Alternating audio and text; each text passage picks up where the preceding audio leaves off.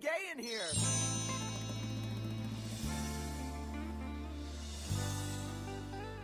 This one time, I run by this old, this old lady. I was running, hollering, cutting a fool, boy. This old lady, she stopped me. She said, running around, catching a boy that light. In moonlight, black boys look blue. You blue. That's why I gonna call you. Blue. Say your name, Blue.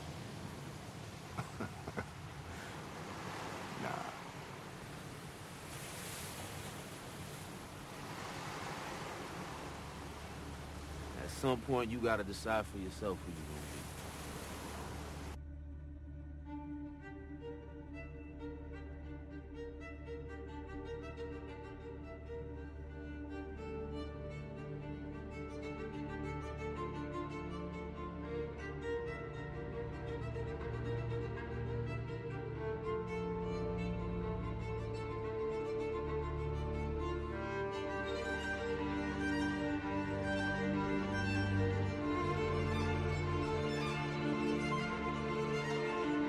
Salve, salve pessoas que nos ouvem. Eu sou o Gambit Dance, falando de Fortaleza, estudante de jornalismo, aficionado por quadrinhos e fã de X-Men Mulher Maravilha, e seu anfitrião nesse que é o podcast mais colorido e mais nerd do seu feed. Hoje, para falar do melhor filme de 2016, segundo a Academia do Oscar, uma história que pode falar diretamente com a gente, ou não, né? Vai saber. O retorno de férias do Bichas Nerd é sobre Moonlight, então roda a vinheta do Oscar, o Bichas Nerd está de volta.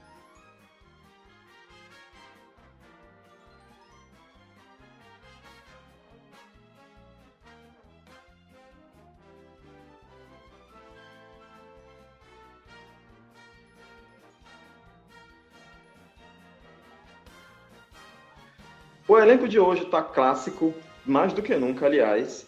É, e eu gostaria que mais uma vez essa equipe que eu amo tanto e que eu estava morrendo de saudade se apresentasse para quem nos ouve. Por favor, faça as honras. Vocês pensaram que eu não ia rebolar minha bunda hoje, né? Oi, pessoal, sejam bem-vindos de volta. Depois de umas férias aí necessárias, mas que deixaram muita saudade, o Bichas Nerd está aqui. É, eu sou o Tom, também trabalho lá com o pessoal do Super Amiches, muito eventualmente. E tô aqui pra gente conversar sobre temas divertidos, polêmicos e legais. Um beijo. Direto do Rio de Janeiro, Drigo Menezes. Conhecidíssima como a Noite de Paris, poderosíssima como a espada de um samurai. Eu sou apertada como uma bacia, só que não. Oi, gente, carnaval acabou, os zumbis já foram para casa e finalmente eu posso andar pelas ruas. Não tava com saudade de ninguém, não, né? Mas disseram que a gente tinha que começar a gravar de novo, então tamo aí. Venenosa como sempre, né, gata? Não, mentira, gente. Tava com saudade, sim, né? Olha como é que eu sou espontâneo. Tava sentindo tanta saudade. Mas é isso. Ok. Com a gente também tá o José Neto. Oi, José. Oi, gente. Sou o José, quem não lembra de mim. É, sou de Brasília, o Gambit não falou, mas. né? Brasília. É. Na verdade, sou do Rio de Janeiro e moro aqui em Brasília. E estamos aí. Eu sou biólogo, gosto de quadrinhos, sou gay, sou bicha, e é isso. Sempre com essa alegria, né, extasiante. Essa empolgação, né? Ah, e ah, talvez o que muita gente não esperava, né? Hoje está retornando para gravar com a gente o nosso querido gaúcho, que agora tem um coração nordestino, PA Rodrigues. Oi, PA. E aí, pessoal, disse uma hora eu ia retornar e retornei. Eu tava morrendo de saudade de vocês. O meu nome é PA, um gaúcho perdido no Nordeste, estudante de geografia e enfermeiro por natureza. Um abração e quero estar mais vezes aqui com vocês esse ano de 2017. Então começamos, estamos de volta. Foi um hiato de três meses, né, que a gente se afastou. É, tá, tá todo mundo bem? Como é que foi o fim de ano? Todo mundo trocou de carro? Tá de celular novo? Tá na faculdade nova? Então, Ah, bem, ontem eu me abaixei de tiros na linha vermelha. Uau. Ai, que horror. Essa é a vida no Rio de Janeiro. Essa é a vida em Real de Janeiro. É, em janeiro, em janeiro eu me joguei num chão de um bar, também por causa de tiros na lata. Mentira, viado. Que delícia. Aqui é Ô, tiro o tempo ô, inteiro. Aqui, tu tá no Banco do Brasil, né? Sim, não pode falar empresa, né, amiguinha? A, minha, a sua não pode, a minha pode, né? Desculpa, coloco- desculpa, José. José, põe um, põe-. José, põe um grito aí no meio. É, a, gente, a gente tem- a gente tem que escolher. A gente tem que escolher o nosso- Engraçado, né? A gente tem que escolher o nosso, o nosso barulho de, de censura. Eu esqueci. Você nunca falou que não podia falar também. Mas eu também nunca falei que podia falar, né? É, mas eu falei que não podia, né? Eu, hein? Ai, Não, agora eu só vou usar esse nome, porque eu não posso ser conhecido. Esse vai ser meu nome da internet. Aí chega outro, aí pro coleguinha, você tá Ai, eu, eu, eu falei com a melhor das intenções. Eu ia dizer. Eu, hein? Eu ia falar. Me deixa falar, por favor. Eu ia falar pra você pedir transferência aqui pro interior, Rodrigo. Pra você É, sair é. desse perigo aí. É, você já tá daí longe, quer me destruir longe, imagina ir pra perto de você, vai me matar, né? Ai, amigo. Eu já falei pro Drigo pedir transferência aqui pra Brasília e vir morar comigo. Brinks, Olha Tom. só. Tom, peraí, peraí, deixa eu falar com o Tom. Tom, deixa eu falar com você. Oi. Você sabe que eu não fiquei com raiva, não, né? Você sabe Eu que é só brincadeira. Eu também tô brincando. Mas não é por Mas isso que que- você tem que me destruir. Mas que assim, que isso seria uma coisa boa você pedir transferência pro interior, talvez seja, né? Pô, talvez Ah, gente. tudo, né? Não sei, porque assim. Ah, enfim, o trabalho está estranho, mas acho que no interior seria mais estranho. Então, Vem pra Brasília, Drigo. Se a senhora se mudar, todo, todo o, seu, o seu catálogo do Grindr vai mudar também. É. pois é, eu tô cansado de usar o fake GPS para sair daqui do Rio de Janeiro. Então, Tá ó. É, o problema é que, o problema é que aqui em Brasília só vai encontrar boy coxinha. Ah, verdade. Mas assim, Não, aqui- tem os da esquerda também. Aqui em Brasília, no Grindr, tá louco. Vai na Podia festa criar- podiam criar esses aplicativos por, por orientação política, né? Não, Não é. criaram um Tinder pra gente feia? Podiam Não, criar não. um Grindr só pra pessoa, pra gente de Não, esquerda. peraí. Peraí, peraí, peraí. Aí, o, o, o José fica falando que em Brasília só tem boy coxinha, tem boy direita, mas ele tá namorando que eu sei. Então, tô- eu tô namorando alguém alternativo. Então, não tem só de direita. Exatamente, é porque ele não quer, ele não quer dividir os boy com a coleguinha. Mas é aí. porque esse, esse ele achou a moda antiga, botou anúncio na porta do banheiro. Não foi aplicativo. Agora, imagina. Agora, imagina só Drigo e José morando no mesmo apartamento. Ia virar um buraco negro de picas, assim, sabe? Não, mas É. o problema é que a aura do Drigo é muito forte. Não pode ter duas, duas tão, com aura tão forte no mesmo lugar. Isso, Então. é, O que, que você acha que eu expulsei José daqui? Eu só pode ter uma. É a, é a Fênix e a Fênix Negra, né? Não pode ter mais de uma. Mas, Ok. mas assim, só também sobre as novidades, eu não me, eu não me abaixei de tiro, né? Ah, mas eu é, tô com o processo de adoção andando. E essa é a novidade, a principal novidade do ano. Oh, que lindo. Olha, aê! Não adotei ninguém ainda, tá? Só tô, só tô, só tô dentro da- do. do, do- Eu, eu, eu até nem acho mais ruim, porque eu entendi o porquê, né? Eu tô dentro das etapas do processo para você se habilitar para adotar, que ainda não acabaram. Mas tá indo. Mas vai dar certo. Ah. Então, eu estou na fila de adoção, porque você sabe que os meninos negros, eles sobram, né? Nos orfanatos eu estou. Principalmente na sua Eu estou idade, querendo né? Que nem ser é adotado. Sou ah, eu pensei que você. Eu pensei que o Rodrigo estava falando uma coisa muito pesada aqui já. Queria esperar os meninos fazerem 18 e sair do orfanato, sabe? Uma coisa assim. É, eu, Ah, mas eu, eu acho muito bom que tenha pessoas boas como o Tom que querem adotar, gente. Porque eu, eu admito a minha total falta de capacidade pra isso. Pera aí que eu, eu tô. O, O PA. Tá tanto que o PA não vem que eu até me esqueci o nome dele. O PA quer falar alguma coisa, você não tá. A hora que ele quer falar. Fala, PA. Mas tu e o Denis têm conversado sobre o tipo de criança, esse tipo de coisa, né? Que é uma Sim. relação coisa, né? É assim, tu escolhe o tipo, mais ou menos. Não, não, a gente, a gente já, a gente já, deix- já- a gente já passou essa fase de deixar o perfil, né? O nosso perfil ele é bem abrangente, a gente só colocou restrição da questão de doenças por uma questão financeira. A gente não tem como adotar uma como bancar o tratamento de uma pessoa com necessidades especiais hoje em dia, por exemplo. E a gente colocou acima de 4 anos. E nós temos interesse em adotar menino. É só isso, o resto a gente deixou em aberto. Ah, que legal. E dizem que é, justamente acima de 4 anos, co- conforme vai ficando mais velho, é mais difícil pra eles serem adotados, né? É, mas eu não tenho vocação pra, pra fase bebezinho, assim, sabe? Eu não tenho muito essa vocação. E vocês, vocês não gostariam se fosse menina, Tom? Não é que não gostaria, é que é, quando tu vai fazer o processo de adoção, tu tem a conversa com a psicóloga durante o curso ainda, e a gente fala sobre as expectativas, né? Porque tu não, tu não vai brincar de super-herói no processo de adoção. E eu e o Denis, todas as coisas que a gente falou sobre filho, a gente sempre falou no masculino. Então, na nossa cabeça, a gente tem esse negócio de ter um menino, né? Então, a gente colocou a questão de, de menino. É.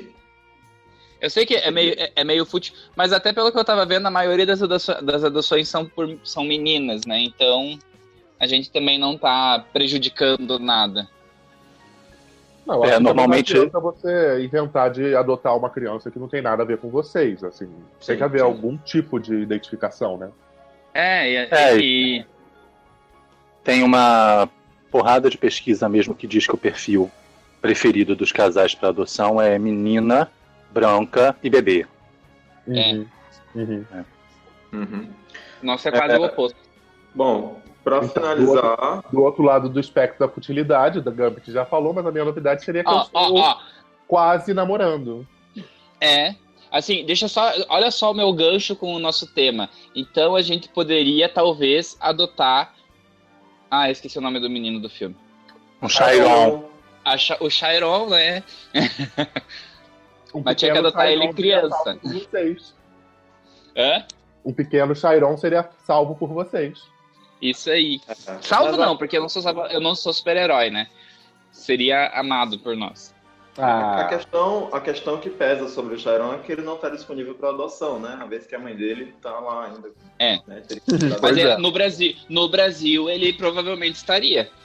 Porque o Conselho Tutelar destitui nesses casos depois de um tempo. Uhum. O Conselho não. O, a, a vara. Isso, não, mas, o, mas isso é justamente. é, eu acho que é preciso haver uma denúncia ao conselho tutelar, e aí a partir desse momento a criança seria institucionalizada e entraria. Sim, o- os pais me- os pais não, a escola mesmo denuncia no Brasil. Isso. Ah, os pa- o- não, a escola, o vizinho, qualquer um pode denunciar. Isso. Bom, o PA, que estava muito tempo longe, deve ter muita novidade, né, PA? Tá, já se adaptou ao- ao- à temperatura do Nordeste? É, bom, eu- a última vez que eu gravei, eu já não tava mais na. Eu não tava trabalhando, hoje em dia eu tô trabalhando no call center, de atendimento a principalmente a área de São Paulo. Não vou falar a empresa, né? Por questões confidenciais, já que não se pode falar em... né, Drigo? Exato. Então, além disso, estão se me penalizando com os paulistas de tanta dificuldade que eles encontram com a internet. É um horrível a internet deles mesmo. Não, brincadeira, mas eles têm. É, é um. Eu ouço bastante reclamação. Agora eu sou atendente do, do- da parte empresarial, da empresarial não, é, financeira dessa empresa. Mas, e a faculdade, no segundo semestre, que está me decepcionando um pouco, por causa que, principalmente, meus colegas estão todos coxinhas. Então é complicado na aula de geografia, onde a gente tenta ver a, a situação política brasileira da forma como está, da forma mais real possível e o pessoal ainda segue tendo esses pensamentos muitas vezes é, estranhos e complicados de se comentar e se discutir, que é trabalhar meio que pro Temer. Mas, mas é isso. Depois assim, a gente segue aqui, tô montando a casa. Eu e o Rubens, a gente pegou decidiu fazer praticamente a casa, né? A gente só não tá construindo. Mas tudo a gente tá montando aos poucos. Uma cama de pallet, o nosso guarda-roupa é com canos de PVC. A gente fez agora, nós estamos montando nosso escritório com uma porta e um cavalete de metal. As partes que a gente coloca as, as coisas é com um estrado de madeira da cama, de uma cama velha. A gente tá assim, meio catador de lixo. Mas a gente arruma, a gente tem arruma, arrumado direitinho as coisas. Ah, é, Rodrigo, lembra da, lembra da Poca do milkshake chamado Wanda? Ah, eu lembro, mas não lembro. Não, não, que eles falam que a Poca, é, das princesas Disney no Brasil, a Pocahontas ia fazer artesanato, ia fazer, ia fazer faculdade de geografia, ela é de humanas, ó, ó o PA aí. É, faz o requisito. Não, e ainda. Não, é, ainda do Brasil. Vou falar pra vocês, vocês estão por dentro. O Rubens passou também, vai como voltar a estudar. Ele vai começar design aqui na Federal, então vai ficar eu fazendo geografia à noite e ele fazendo design durante o dia. É a área dele, né? Ele gosta da parte de ilustração, Sim. dessa. Ele, Essa eu pensei área que ele já era designer. Não, não. Ele, ele na verdade, o- ele não tem graduação. A graduação que ele ficou mais tempo foi agronomia, porque ele ficou acho que três anos em agronomia. Mas ele já fez agronomia, ele já fez zootecnia, ele já fez ah, um tecnólogo também na, na área de ilustração, ele- design eletrônico. Ele já fez biologia, ele já fez várias faculdades. Mas ele não terminou. Ele pretende terminar essa por causa que realmente é a área dele. É uma Uhum. pessoa que tá se encontrando na vida ainda, né? Então, é. É, é uma. É o- um pouco da gente tá também. A gente, é a construção do nosso mundo, né? Sim. Bom, falando em pessoa que está se encontrando na vida, né? Aí a gente, a gente vê o garotinho Chiron do filme Moonlight, que, que passa. Que basicamente, a história dele no filme é, trata, trata bem sobre isso, né? Sobre tentar se encontrar na vida. É uma pessoa que tem dificuldade com sua própria identidade, uma vez que acho que o mundo proporciona, proporciona isso para ele, né? Para quem não viu ainda, Moonlight é um filme do ano passado que estreou esse ano aqui no Brasil porque ele concorreu ao Oscar e venceu. Ele ganhou duas estatuetas, não foi isso, José? Sim, de acordo com minha exaustiva pesquisa na Wikipedia. Na verdade, acho que ele ganhou mais, mais, é, mais estatuetas, inclusive. Mas o que eu me lembro agora foi de melhor roteiro adaptado e melhor filme. Melhor filme. É. Ah, então, Pera, ele também ganhou melhor ator coadjuvante. Ah, ok. pronto. Ah, é aquele menino Tá daquele nome que eu nunca sei pronunciar, ele ganhou. Marciala Ali, sei lá, eu acho. Foi, ele fez Demolidor, né? Sim, ele era o Boca de Algodão. Isso. Acho que eu vou usar esse nome, inclusive, nos próximos episódios. Boca de Algodão. Há muito tempo. Boca de Algodão também é Liu no Kill Bill. Sim. Ah, é? É. É.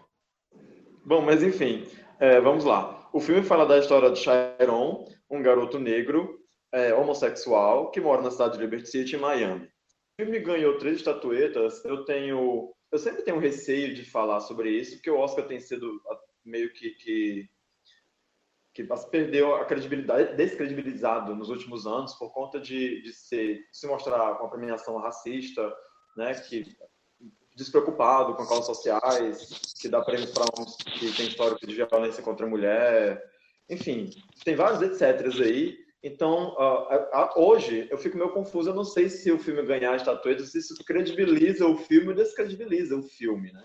O que, que vocês acham? Não, peraí, peraí. É bom, desculpa. Tá.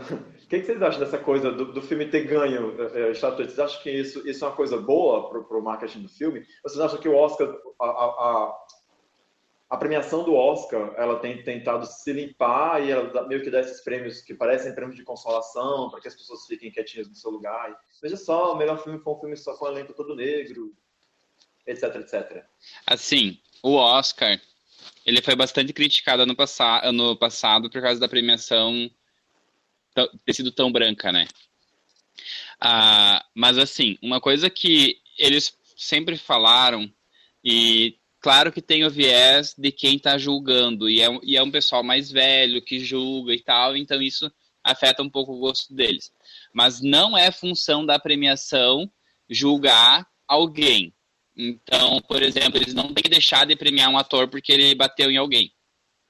É, é, o filme está lá gravado, a atuação dele está lá. Se ele foi o melhor ator daquele ano, ele vai ser premiado sim.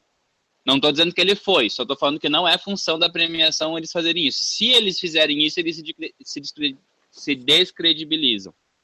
Entende? Porque não é a função deles. A função de fazer isso é a justiça, é a sociedade, mas não é da premiação, não é da academia. Dito isso, é, é, para mim parece um negócio, nunca vamos estar satisfeitos. Quando, teve, quando não teve negro premiado, criticamos porque não teve negro. Agora teve negro premiado, criticamos porque teve negro, entende? Se você olhar para o cinema, o filme negro forte do ano da, do, daquele ano foi Beasts of No Nation, que não tinha como concorrer porque tem o boicote da Netflix praticamente, né? Esse ano foi um ano bom para o cinema, que a, a, a, visibilidade negra foi muito explorada. Então eu vejo que isso é um fruto do que o cinema produziu no ano, mais do que uma questão da academia. Então, é, os protestos e as coisas que aconteceram no Oscar do ano passado deram resultado e vieram filmes com um viés mais interessante e mais inclusivo, e isso resultou numa premiação que teve esse reflexo. Essa é a minha interpretação, sabe? É... Ok. Uh, só só para avisar que o, o Piar teve que dar uma saidinha, mas daqui a pouco ele deve voltar para a gravação. A gente vai, vai seguindo sem ele. Daqui a pouco o PA volta. Beijo, PA. Até já está. Pode falar, José. Então, é, indo também por um, por um lado, eu não acho que o Oscar ele seja uma premiação artística. Ele já há muito tempo já ex existem várias é, várias pessoas que dizem isso. O Denzel Washington, ele uma vez, ele fez um discurso que deixou bem claro como é que funciona o Oscar. Ele disse com todas as letras que ele nunca tinha visitado tanto os membros da academia como quando ele foi indicado a melhor ator. É um prêmio que é mais marketing do que qualquer outra coisa. Já existem pesquisas que mostram que quando um filme ganha o Oscar, a bilheteria dele aumenta. E ele é um ah. afago da própria academia aos membros da indústria do cinema em geral, certo? Então, dito isso, é, tem todo aquele problema, são, são, são homens velhos, brancos, que estão votando nessa academia, majoritariamente. É, um filme ganhar o Oscar, o filme como Moonlight, por exemplo, ganhar o Oscar é bom para dar visibilidade ao tipo de obra que ele é, que quebra paradigmas em vários sentidos mas não é realmente um atestado de qualidade artística, é, ressaltando que o filme tem, sim, grande, enorme qualidade artística. Mas o Oscar, como instituição, eu não acredito no, que o melhor filme sempre ganhe, que o melhor ator sempre ganhe. Tanto que a gente teve Leonardo DiCaprio ano passado, ganha, é, foi ano passado que ele ganhou? Por um Sim. papel que. Please, né? De um filme chato, um papel que ele só tinha que ficar gruindo o filme inteiro. Que de repente nem é, foi o melhor papel dele, né? Exatamente. É que, o prêmio do Leonardo DiCaprio foi, foi meio que assim, desculpa, a gente não te premiou até hoje, então agora é, vai. Pois é, exatamente. E aí a gente teve também todo aquele, aquele coisa, ai, DiCaprio nunca ganhou. Porra, ele e o Morricone ganhou o primeiro Oscar dele ano passado. Sabe? O, um dos maiores compositores de música do cinema de todos os tempos e que nunca tinha, nunca tinha ganho. Oscar. É, mas as pessoas não vão falar do Henry Monicone na, na, no, nos não, meios populares, né? exatamente. né? Então daí Sim, é que eu tô falando. Ele não, ele não está premiando capacidade artística, ele não está premiando qualidade artística. É Foi bem o que eu falei no, no começo, assim, o Oscar, depois que a academia se sente pressionada, embora isso não seja foco do, do, nosso, do nosso assunto, mas a gente chega já lá. Embora, parece que a academia, quando se sente pressionada, ela meio que dá esses prêmios de consolação, como foi finalmente dar um Oscar para o Leonardo DiCaprio, sendo que ele teve papéis bem melhores do que, do que pelo qual ele ganhou, e não tinha recebido ainda. Agora tem que colocar mais indicações de, de, de, pessoas negras, não que antes já não houvessem filmes com pessoas negras, porque já havia. Eu sei que agora também tá é diferente, né?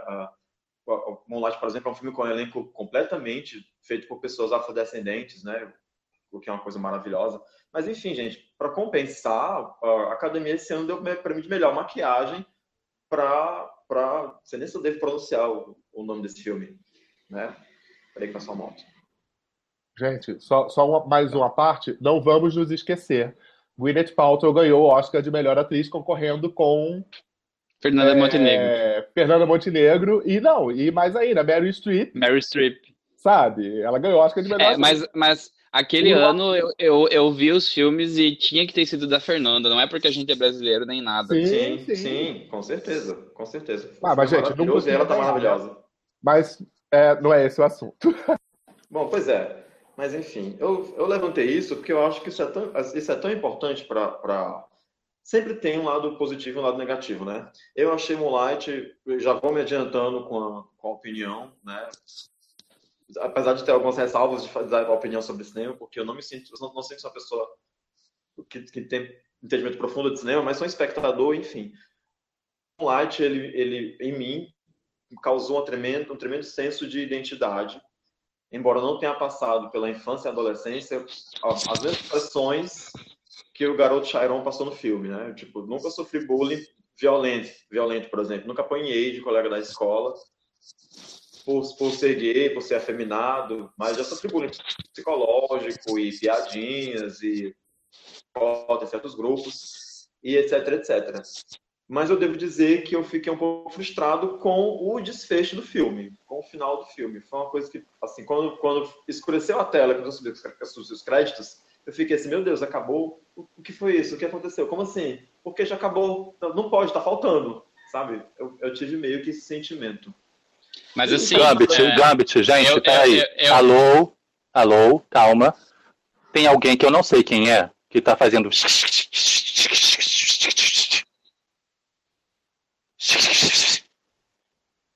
Tem alguma coisa raspando em algum lugar.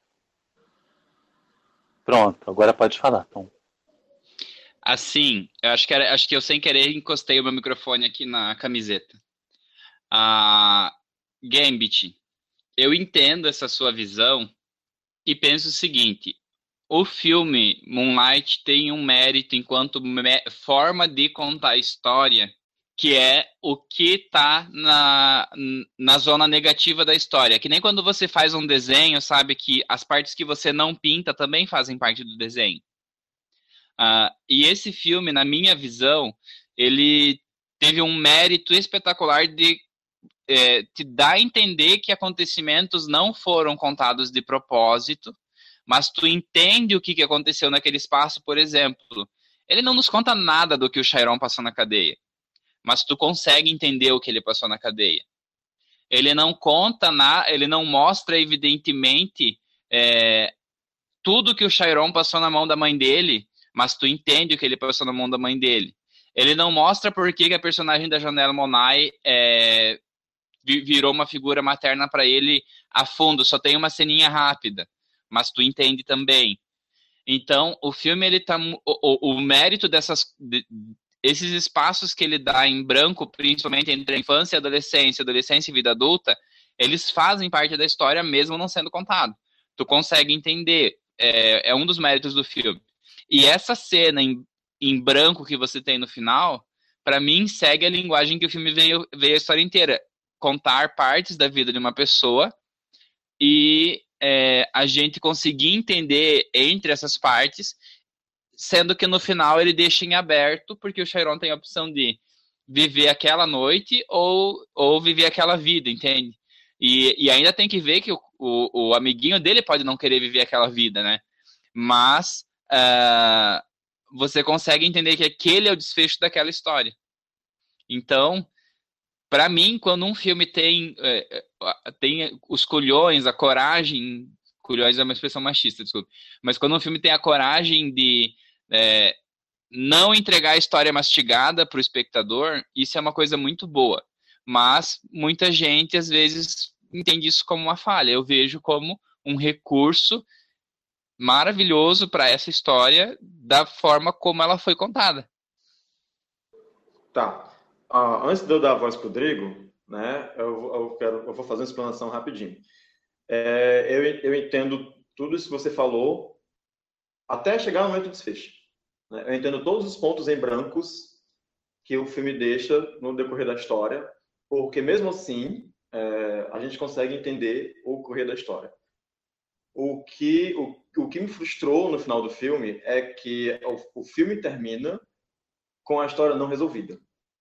É isso que me frustra. Não é que eu não entendi o filme ou que eu quero que seja tudo mastigado, mas eu tive essa sensação de que a, a frustração dele, de que a, a, a, trava que ele tinha, sabe? O depoimento que ele dá no final do filme, de que ele se tornou uma pessoa casta, de que ele passou a vida inteira sem tocar em ninguém, a não ser o amigo dele. Né? Eu espero que todo mundo tenha assistido filme. Todo mundo está vendo a gente, espero que tenha assistido o filme. Não, Gente, mas ele, ele, diz assim: Eu nunca mais toquei ninguém, a, a não ser você. E a, e, a, e a, história se encerra, se corta. Esse, gente, esse cara não resolveu o problema dele, sabe? Mas assim. ficar, ficar a cargo da minha imaginação, o que aconteceu com ele, me frustra. Porque o que eu esperava, pelo menos do filme, não que fosse final feliz ou triste, que não, mas que, que, a, que a história pontuasse. Não, mas assim, esse filme, eh, desculpa, eh, José, cortar a vez, mas é só porque está no meio desse debate. É, esse filme, ele é sobre uma história condizente com a vida real. Na vida real, a cena final é a tua morte. E ele escolheu dizer, olha, daqui para frente a história vai continuar como na vida real a história também iria continuar. Ele não segue uma linguagem tradicional. E na minha humilde opinião de merda, isso foi muito bom.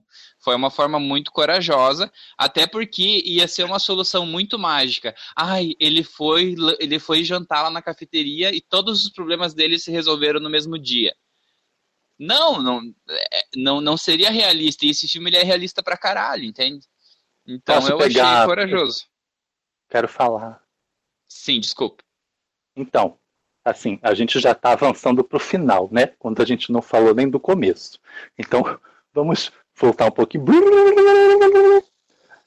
É, não, o que eu queria falar, basicamente, sobre a academia, né, eu como profundo conhecedor de cinema norte-americano, mundial, universal, intergaláctico, é que eu achei extremamente triste que Moonlight tivesse aparecido, surgido exatamente no Oscar seguinte, aquele, aquele Oscar branco né? Porque obviamente, né, todas as mentes do planeta vão entrar nessa vibe de que foi um prêmio de consolação em virtude do Oscar anterior, né?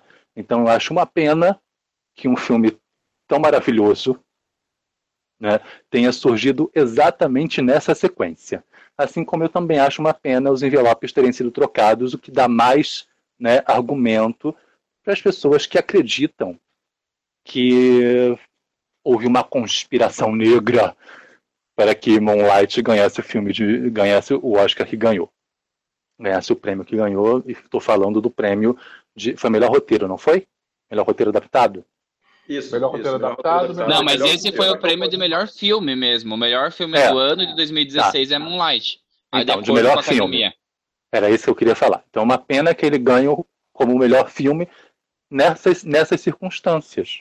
Né? Porque quem quer criticar sempre vai usar essas desculpas, vai encontrar nesses dois ah, fatos forças para criar um argumento de, para desmerecer o filme e para desmerecer o, o Oscar que ele levou. Isso é uma coisa que eu queria dizer. Ponto. Outra coisa é concordar que o Oscar ele é uma questão basicamente de marketing. Às vezes coincide dele dar um prêmio para realmente filmes bons e que são obras de arte. Mas muitas vezes não é o caso. Muitas vezes vai para o coleguinha, vai para o queridinho, vai para o. Né? Enfim, outra coisa. Agora, vamos deixar os pretos fazer filme sobre nada também? Porque tem muito filme de branco, né? Que é sobre nada. Tipo Boyhood, que tem uma estrutura muito parecida com Moonlight né? Que acompanha um garoto lá, não sei quantos anos, Só que crescendo. Moonlight é bom, né? Sim. Isso, mas assim, vamos E deixar os Com a pretos. diferença que é um ator só, que vai gravar a vida inteira. Sim. né? Que, tipo, Mas é o mesmo tipo de história sobre, entre aspas, nada. Né? História sobre a vida não é assim, a jornada e a missão vai salvar a mocinha, vai resolver o problema e taca tiro e mata e se salva e acabou e final feliz e blá blá blá. Não. É a vida do cara acontecendo. Né? Então, assim, vamos deixar os pretos também fazerem seus filmes sobre nada, porque né, também precisa. E eu vi no Festival do Rio é, um filme, assim, é, Michelle Obama, desculpa, eu ia devagar, mas não devaguei. Era um filme que conta o, o primeiro, fala sobre o primeiro encontro da Michelle com Barack Obama. E o filme também termina com os dois tomando sorvete. Sabe? O filme não fala do casamento dos dois, não fala da presidência. O filme é sobre um único dia Michelle aceitando um encontro romântico que na realidade não era, não começa como um encontro romântico, aceitando a proposta de se encontrar com Barack. E eles passam aquele dia e o filme é sobre aquele dia. É um filme lindo. E é só sobre, sobre aquele dia e termina com os dois tomando sorvete. Não tem assim, sabe? A missão. Não tem. É só isso, sabe? E assim, Moonlight nos dá a oportunidade que assim, Chiron, quantos Chirons você já teve ao longo da história do cinema em vários filmes? Tem milhares de Chirons em tudo quanto é filme que você possa imaginar. Você sempre vai achar um Chiron. Só que dessa vez a história é sobre Chiron. Né? Nos outros filmes, os Chiron eles estão lá, vendendo droga, dando tiro, matando, sendo mortos, etc. Mas nenhum desses filmes em nenhum desses filmes Chiron teve voz para contar sua história, né? Esses Chirons que existem nos filmes hollywoodianos, eles nunca tiveram suas histórias contadas. Então Moonlight tem esse mérito de contar essa história desse homem negro, né? Que sempre esteve no cinema. Ele é um estereótipo recorrente em vários filmes, mas nesse filme ele não está sendo usado como um estereótipo. Na realidade, você está contando falando e deixando aquela pessoa falar sobre si, né? mostrando a vida daquela pessoa e não apenas usando ela como um estereótipo no filme. Basicamente. Era o que eu queria falar. E não falarei nunca mais nesse episódio. ok. Despejou tudo que tinha para agora, né, Drigo? Não, mentira. Mas eram coisas que eu queria, que eu queria pontuar, porque assim, isso de, de você ter vários filmes semelhantes né? seja no cinema americano, europeu, sei lá, cinema oriental, enfim. Tem vários filmes que têm estruturas semelhantes. E, e ok. Ok eles existirem, né? Ok você gostar ou não gostar. Mas, né? Então deixa o filme com essa estrutura dos pretinhos, né? Dos negros, nós, negrinhos, pretinhos, né?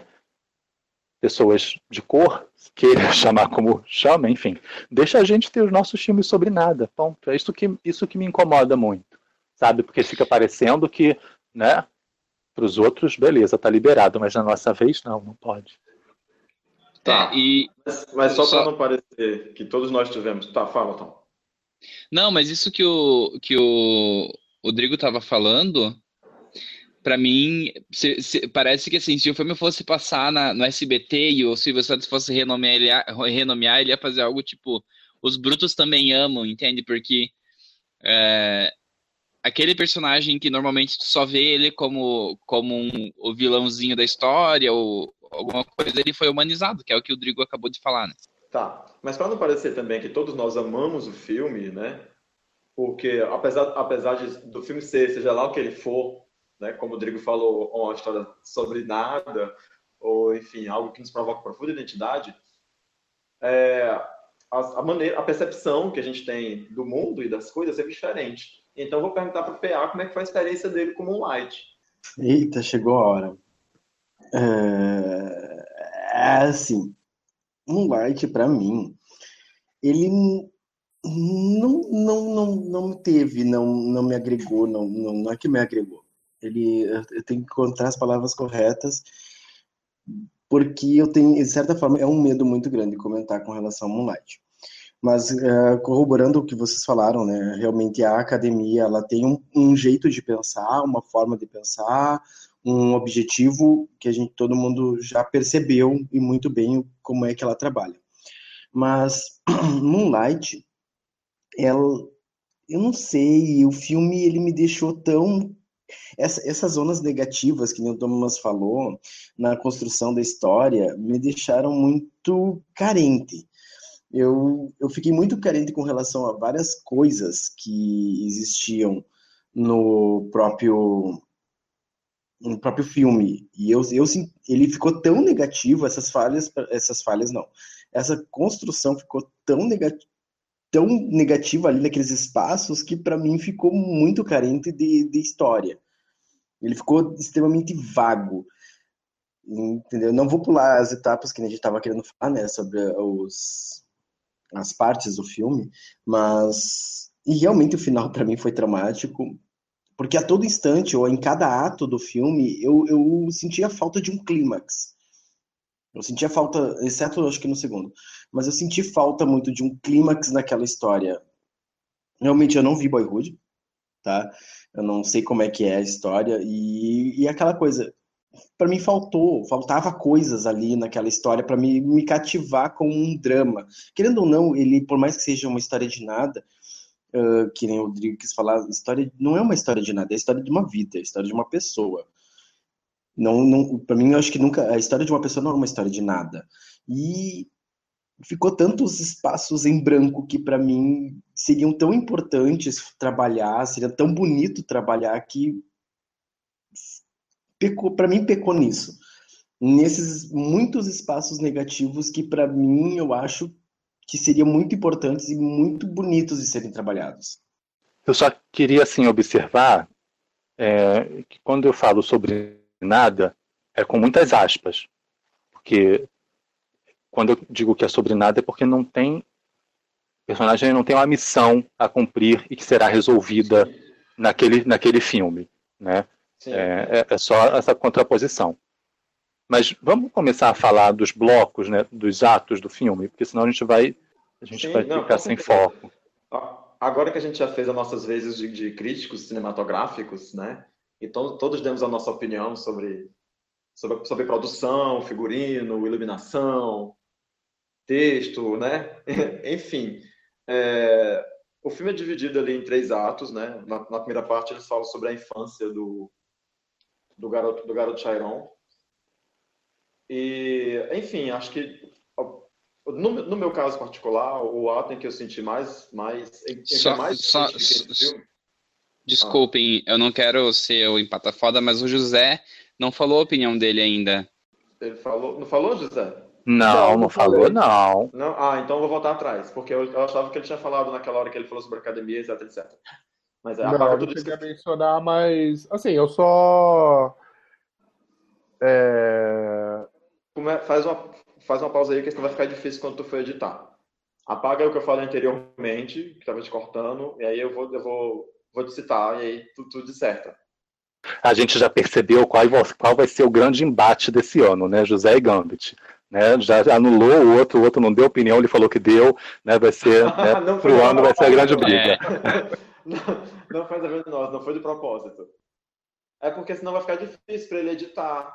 Nada é por acaso. Se ele entrar falando. Mas enfim, é, faltou José falar sobre o, o, que ele pensou sobre o filme. Olha a naturalidade disso, gente, adorei. Então, gente, é, eu, eu tô no time dos que adoraram o filme, não só pelo fato de ser muito fácil eu me identificar com a história do Chiron, apesar de, né, obviamente, eu não passei por tudo que ele passou, a minha história de vida não é como a dele, mas para mim foi muito fácil me identificar com ele, e inclusive tem umas partes bem catárticas no filme que eu me empolguei lá na cadeira. É, mas o que eu mais gosto, vocês já deram várias opiniões, mas eu vou só por um viés um pouquinho diferente. O que eu mais gosto do Moonlight é que ele é aquele tipo de filme que ele parece uma história muito simples, mas sabe? Você vai procurando referências, você vai procurando coisas sobre ele e você vai descobrindo vá, muita coisa legal. Como, por exemplo, o nome do personagem principal não é à toa. Eu, eu quando eu assisti o filme, eu já fiquei meio desconfiado que é, não é um nome. Para quem conhece um pouquinho de mitologia grega, o, em português, o nome do Chiron seria Quiron, que é um centauro que existia na mitologia grega, e que ele basicamente ele era uma, um, ele era um ser que foi rejeitado pelo pai, ele era filho do Cronos, e ele foi adotado pelo Apolo e pela Ártemis. E, cara, o primeiro ato é exatamente isso. Você tem lá o Chiron, que ele é rejeitado pela mãe, e quem aparece? Aparece o Juan e a Teresa para adotar ele. Então o filme tem tantas leituras, eu gostei tanto disso, que ele me conquistou. Então eu tô, a gente vai falar mais, né, é, ato a ato do filme, mas o que eu mais gostei nele é isso. O filme ele tem muitas leituras a serem feitas, ele tem muitas subcamadas, a narrativa dele eu particularmente gostei muito. E, e é isso. Eu tô nesse time aí dos que amam o filme, que eu adorei ver todas essas referências, todas essas coisas que aparecem nele. Bicha, Nada... tô morta com Chiron Kiron. Não é isso. Nada como a gente Sim. falar uma pessoa que tem referências, não é? Gente, tô morta na BR com esse Chiron Kiron que eu não percebi. Morri.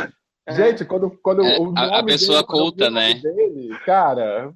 E, gente, eu achei um texto na internet que você não tá entendendo, que chega a referências astrológicas, que aí eu não vou saber dar porque eu não sou muito disso, mas assim, é muito legal. Drigo sai da sala. É, o, o, chat o, o, José, o, José, o José terminou de falar e soltou o celular no chão, assim, drop the mic, sabe? eu tô fazendo, fazendo check-in no chão. Sim. que é o que eu tô agora. É vamos, vamos voltar pra, agora, né? Para a infância de Chiron, por favor. Mais.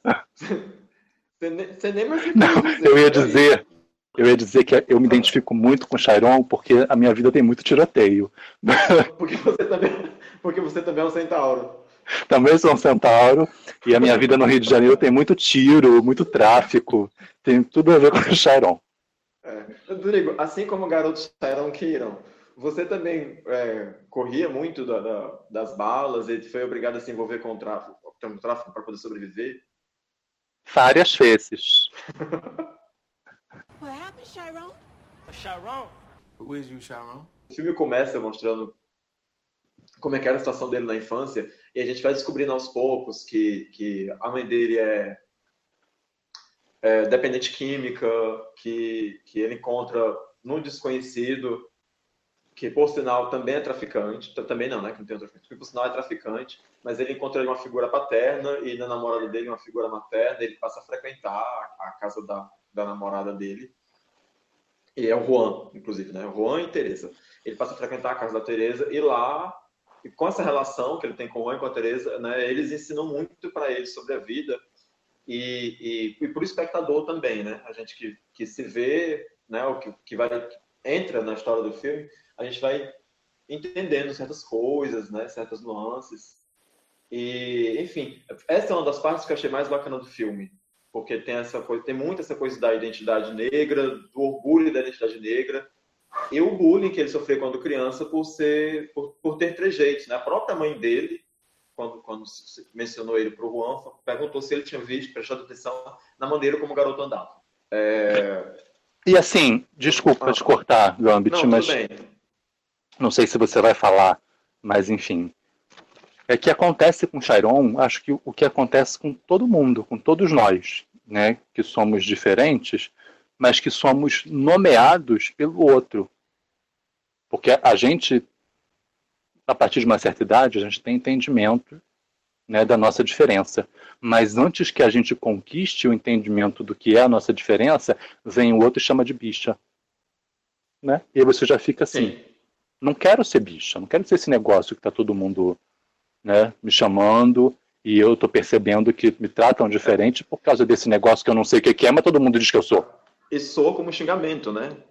E, é, não, é um xingamento. Né?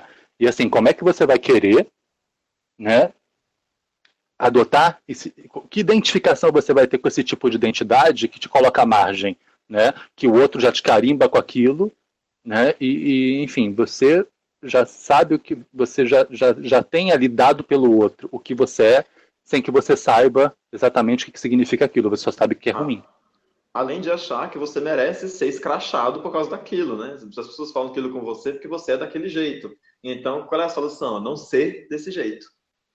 É, e é, o diálogo do, do Chiron com Juan, quando ele pergunta. What's a faggot?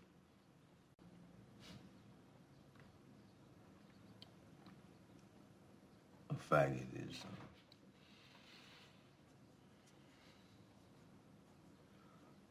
a word used to make gay people feel bad. Am I a faggot? No. No. You could be gay, but you never let nobody call you no faggot. I mean, unless How do I know?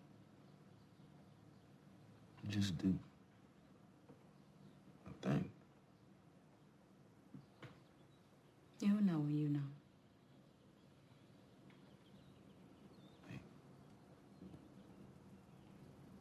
You gotta know right now.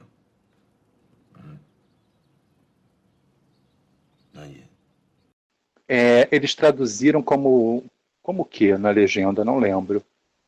Eu vi uma legenda na internet que dava como boiola, mas no cinema tava como. No cinema acho que foi bicha, não foi? Não. No Na- cinema, na eu acho que sessão tá, na que eu assisti, eu acho que era bicha mesmo. Não, mas na que eu vi não era bicho. Ou era boiola? Não, eu vi uma. Eu vi umas. Eu vi na. É, eu vi uma. original- no original era Fagot. É. Enfim, aquela criança já é chamada de, de faggot, de bicha, de boiola, seja o que for, desde muito cedo. E naquele diálogo, quando ele pergunta pro Juan o que, que é aquilo, né, tipo, é, é exatamente o que acontece com a grande maioria das crianças, das meninas, dos meninos, que, que, que já desde cedo já são identificados, né, e que já tem aquele rótulo sem nem saber o que significa. Eu tenho uma.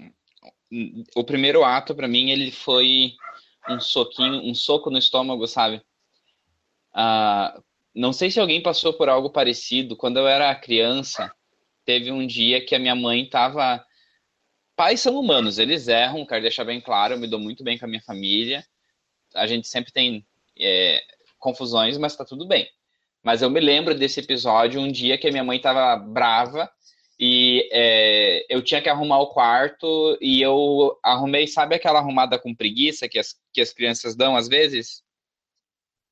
Ah, e daí a mãe veio brigar comigo e eu não sei por tipo, discutir, né, que eu não arrumei direito e tal. E eu meio que ameacei dar uma chorada e, e eu me lembro, assim, muito de uma forma parecida com o Chiron no filme O Dia que a minha mãe me chamou de viado, entende? Porque é uma coisa muito é, forte para um filho ouvir. E eu entendi muito bem a cena como ela foi feita no filme, porque é muito parecido com a forma como eu lembro. Claro que minha mãe não, não usava crack nem nada, mas é, o peso que tem para uma, uma criança ouvir isso da família, né? Ah, eu já achei que você ia falar que a sua mãe era cracuda. Já fiquei me segurando aqui na cadeira. É, essa- esse primeiro ato eu acho ele fantástico, justamente. Assim, vamos, eu- vamos começar a falar também de o que torna esse filme. é, não vou dizer inédito, eu não, sei- eu não sei se é inédito, mas o que torna ele tão importante é que, vamos começar que ele está mostrando a sexualidade de uma criança homossexual. Quantas vezes isso já foi retratado no cinema? E negra. Certo? Exatamente, e negra. Então, cara, é, é isso, é, é esse começo da, dessa descoberta da sexualidade, dessa descoberta que você é diferente, sendo retratado lá. E isso é uma coisa dificílima de ser retratada. Eu não me lembro agora de citar um filme onde isso tenha sido retratado. Deve até existir, mas eu não me lembro. E, e eu acho José, legal... José, José, José, sabe que eu percebi uma coisa agora? Fale. É, o- eu- lembrando de episódios antigos, tanto o PA quanto o Gambit é, descobriram, entre aspas, a sua homossexualidade mais tarde. Aham. E, e não perceberam o filme da mesma forma que a gente. Talvez. E, e foi criança viada, entende? É, pois é, que eu, eu, me, eu me identifico muito também com essa coisa de você ser chamado de viado. de você ser chamado de viado e você não sabe por que, que você está sendo chamado de viado, o que é que um viado. Gente, quando eu fui chamado de viado pela primeira vez, eu sequer sabia o que, queria dizer isso. Eu não, não tinha ideia de, de o que era um viado. Certo? Aí o que você tem é a referência da televisão. Ah, o viado é o quê? É o painho, que está sendo retratado pelo Chico Anísio na televisão. Mas eu não sou daquele jeito. Por que estão me chamando assim? Então, é uma confusão muito grande que aparece na cabeça da pessoa. E eu acho que o filme, ele ele tem uma delicadeza para mostrar isso, para mostrar como aquele garoto que e também vamos lá, o garoto ele é um bom ator, apesar dele passar a maior parte do desse primeiro ato de cara fechada, ele tem uma expressividade muito boa nos olhos e ele mostra isso muito bem essa confusão no começo esse filme. E aparece lá a figura do Juan, que é a figura paterna que falta pro, pro, pro Chiron, né? Essa, figura, essa coisa de família que acaba tanto o Juan quanto a Teresa assumindo para ele. Sim, Eu- eu- Não. Ele, ele se E- sentia muito desprotegido no meio de, de todas aquelas crianças violentas. Sim, né? aquela, aqueles momentos com o Juan e com a Teresa são aqueles momentos onde ele se sente protegido, onde ele consegue falar, ele consegue se expressar, gente. Aí você já vê que começa a busca dele, o que é que ali começa, o que é que ele está buscando no filme inteiro, o que é que você enxerga ele buscando?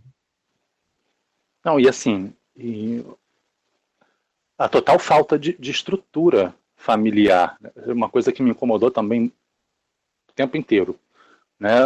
O que que era aquela família, né? Que imagina você, sua mãe viciadíssima, né? Loucona do crack, e aí a sua figura paterna é o traficante, é o dono da boca, que é a pessoa que te protege né? Que é, ao, ao mesmo tempo é o cara que destrói a vida da sua mãe indiretamente, mas é o cara que te acolhe, né? E no terceiro ato você vê o quanto isso vai influenciar ele, né? Não, Sim, e a gente tem esse Ele momento. busca se tornar o Juan. A gente tem esse momento de- do garoto perguntar para ele, né? Você vende droga para minha mãe? Olha, olha o, o, o, o conflito né, psicológico que o garoto sofre. A pessoa que ele idealizava, que ele tinha como pai, que, ele- que, que faltava, né? É a pessoa que destrói a vida da mãe dele. E, e eles têm esse choque né, durante o filme. Eu acho todo o decorrer do filme maravilhoso, gente. Desculpa, eu só fiquei fru- frustrado com o final, mas enfim. Vida Já que vamos segue. falar do final, Gambit. Vida que segue. É, assim, ó, essa parte da infância do, do Chiron, ele é um, é um, acho que é o ato, para mim, mais bonito. Entre os três atos, para mim, foi o mais bonito de todos. Ele, realmente, o, o menininho que interpreta Chiron tá de parabéns, exceto, assim, que nem eu falei, existem algumas situações ali que realmente são pesadas, a confusão, é, também tem uma certa. Já, já começa, ele deixa muito subentendido a, o começo dessa relação, é, o, o, romantismo infantil quase que ele tem com um amigo dele. Até me esqueci o nome dele. Alguém se lembra? Eu não, eu não lembro, mas é a cena aquele da menino partida do de futebol. O menino do primeiro ato não é o Kevin. Very nice words, but happens to be wrong. Wrong, wrong, wrong. É. É, o, pri- o menino do primeiro ato é aquele outro que implica com ele. Não, não. É. Tem o. Não, logo depois no jogo de futebol. O menino que conversa com ele depois do jogo de futebol É o Kevin. é. Não, é o Kevin? Não. É o Kevin. Não, Não, não é é. o Kevin. Não é. É o É Kevin. um amigo dele. Sabe que eu, eu, eu fiquei com essa dúvida quando eu vi o filme e porque o personagem do Kevin ele, ele ele não é bem explicado até o segundo ato, né? Então eu, eu não tinha certeza se era ou não, porque eu, Então, eu acho que ele nem quanto- chama o cara pelo nome. Eu Gente, mas o menino que conversa com ele depois do jogo é o garoto que ele dá cadeirada no, no, no, no ato Não do é, meio. não. Não, Não, não, é. gente, Não, é. gente, não, peraí, é calma. o Tirel. Calma, calma, calma. Uma rápida Não, não é o piada, não é E no MDB? filme, dá pra gente saber quem é cada o nome dos atores e o nome do, do personagem. só É, dei uma um buscada, mas eu tenho pra Online mim como o elenco. Kevin. Gente, olha, pra te ver como ali é confuso, já começa um pouco da confusão aí. Eu, pra mim, eu tenho como seja o Kevin, por causa que ele chama o Chiron de Black, de, de, de negro. É a primeira criança que chama ele de preto. Sim, mas ele chama. Mas esse apelido de, de, de Black é só no, no segundo ato. Não, desde o primeiro. Não, Gente, é o no Kevin. primeiro ele é chamado, no primeiro ele é chamado de Little e o Kevin é Sim, hispânico. Aquele menino do primeiro ato não é não é hispânico. Segundo Não, mas tanto que ele pergunta, por que, que Gente, você me desculpa. chama? Gente, só, só falar aqui. Segundo o IMDB, é o Kevin. Viu? É o Kevin. O menino do jogo? Gente, É, isso me do fugiu Kevin. completamente. O menino do jogo é o Kevin. Quem tá, quem tá indo de- correndo atrás dele quando dá as pedradas na, na janela, que ele se esconde, aquele é o Tirel. Gente, é o Kevin. É, eu, Gente. eu também tinha, tinha entendido dessa forma. Acabei de googlear e é o Kevin. Não, segundo Agora o tem- IMDb é o é, Kevin. Tem lá o garotinho, personagem Kevin. Depois tem um adulto, personagem Kevin. É o Kevin. Gente, tá ótimo É, então. é. Agora sim, uma coisa. O que eles acertaram com o, com o Tyrion na, no, no, nos atores que fizeram as três, as três fases da vida, eles erraram com o Kevin, porque tu não percebe que é a mesma pessoa, né? A, a aparência dele não parece que é a mesma pessoa que cresceu. É, aí eu tenho uma coisa também que é, eu, eu lendo, eu vi uma entrevista com o diretor e parece que isso foi meio que uma escolha dele. Ele, por exemplo, ele parece que não deixou nenhum os atores que fazem o Chiron, eles em nenhum momento conversaram. Eles ficaram livres para fazer suas interpre- interpretações em cada fase livremente. Eu imagino que ele tenha feito isso também com os outros personagens. É, assim, eu não consigo entender bem porquê, mas aparentemente foi uma escolha artística do diretor. Uhum. Exatamente, aquele momento do jogo, ali, aquela conversa, eu não sei, ali eu já comecei a perceber que realmente existia, era um, quase um, um momento primeiro amor ali. Um, um primeiro um, sentimento. Até- né? É, meio, é a primeira infância, aquela coisa daqui é o, o amor infantil. Ele já, já havia na demonstração do olhar do menino. Então, assim, o ator, o ator mirim que fez o, o Kiron, né, como Little, ele realmente está de parabéns. Ah, esse- tem só uma situação ali para mim que acho que ficou até um pouco exagerada, mas que também ficou um pouco vaga a cena, que é a da banheira, em que ele vai lá, prepara um banho para ele sozinho. E eu não entendi muito bem o, objetivo da cena, de repente fosse querer passar um pouco a solidão, ou passar alguma outra coisa com relação à vida do, do Kiron, mas ficou uma cena meio, para mim, meio perdida. Foi uma, a única cena desse, desse primeiro ato, assim, que para mim não, não agregou, não agregou realmente. Em compensação, tem essa coisa da demonstração e também o impacto, né, do, da cena da, da mãe dele, que para mim foi uma grande cena do primeiro, né, do primeiro ato, é a cena da mãe dele gritando com ele. Foi uma fotografia muito boa, foi uma imagem muito forte ali. Eu achei muito, essa parte bem interessante, muito boa do filme. É, você mencionou a fotografia, isso é uma coisa que eu gostei demais do filme. Eu acho que a fotografia dele ficou muito bonita. Aquela coisa das cores bem. Eu, assim, é uma, é uma estética que eu gosto, essa coisa das cores saturadas.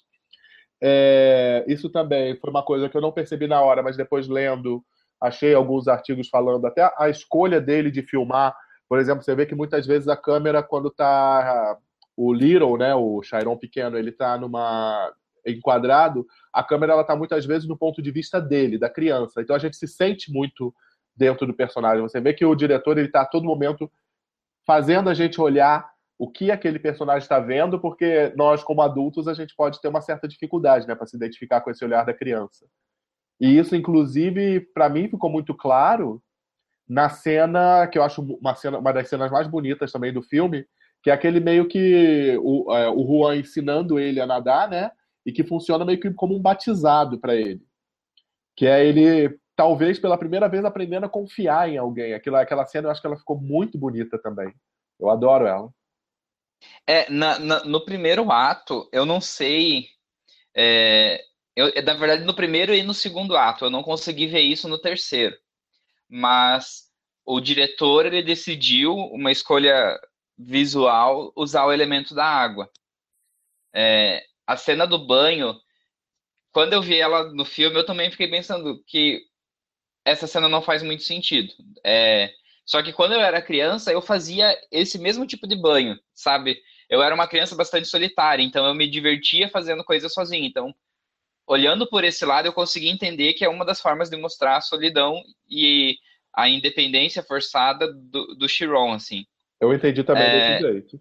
É, daí tem a cena do banho de mar, que é, é, é, Eu me lembrei muito de quando eu aprendi a nadar, por exemplo, com meu pai, que, que tinha muito daquele, daquele negócio de você confiar em alguém que vai te levar no mar. Tudo bem que depois meu pai me empurrou na, na cachoeira, né? Mas é, tem essa cena. É, no segundo ato, eles estão na praia na primeira vez, do, na, na, primeira vez e na única vez deles dois, da punhetinha. É, é, desculpa falar do segundo ato, mas a água volta como um elemento importante. E no terceiro ato eu não vi uma cena sobre água, entende? Mas eu tinha uma impressão de que era de propósito esse fio artístico, essa questão da água, né? É, eu, eu acho que faz todo sentido. Mas é, a gente aproveita o gancho, né, para passar por. Que o José tem alguma coisa a dizer. Não, não, só é, é, é, meio isso. A água ela tem esse papel importante no filme, que eles inclusive mencionam muitas vezes é, essa coisa, a água, a brisa do mar. É, eu acho que é, é, justamente essa ideia de, de paz, né? Talvez seja o lugar onde aqueles personagens se sentem em paz. E acaba se tornando um refúgio, né, para eles. É, inclusive, justamente nessa cena da praia que, que falam sobre o nome do filme, né? Sobre isso. Porque o Juan adotou... Na verdade, o nome é o nome da peça. A peça ela se chama Moonlight, é, Under the Moonlight, Black Boys, Look Blue. Só que aí o filme acabou só se chamando Moonlight mesmo. Abreviou, né? É. Ficou só Moonlight. What happened, Chiron? Chiron? Who is you, Chiron? Mas enfim, acho que, bom, um pouco depois dessa cena da, da da praia, a gente acaba passando para o segundo ato, que aí tem um, um hiato na vida do, do, do Chiron, tem um corte, e ele já volta como um adolescente, é, infelizmente ainda enfrentando na escola os mesmos problemas que enfrentava quando era criança, que, que é bullying, né?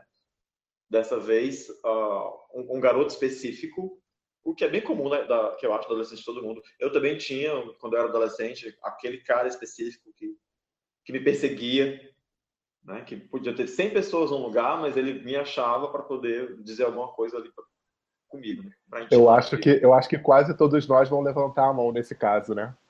É. Eu tinha, mas eram duas meninas. Ah, que bom.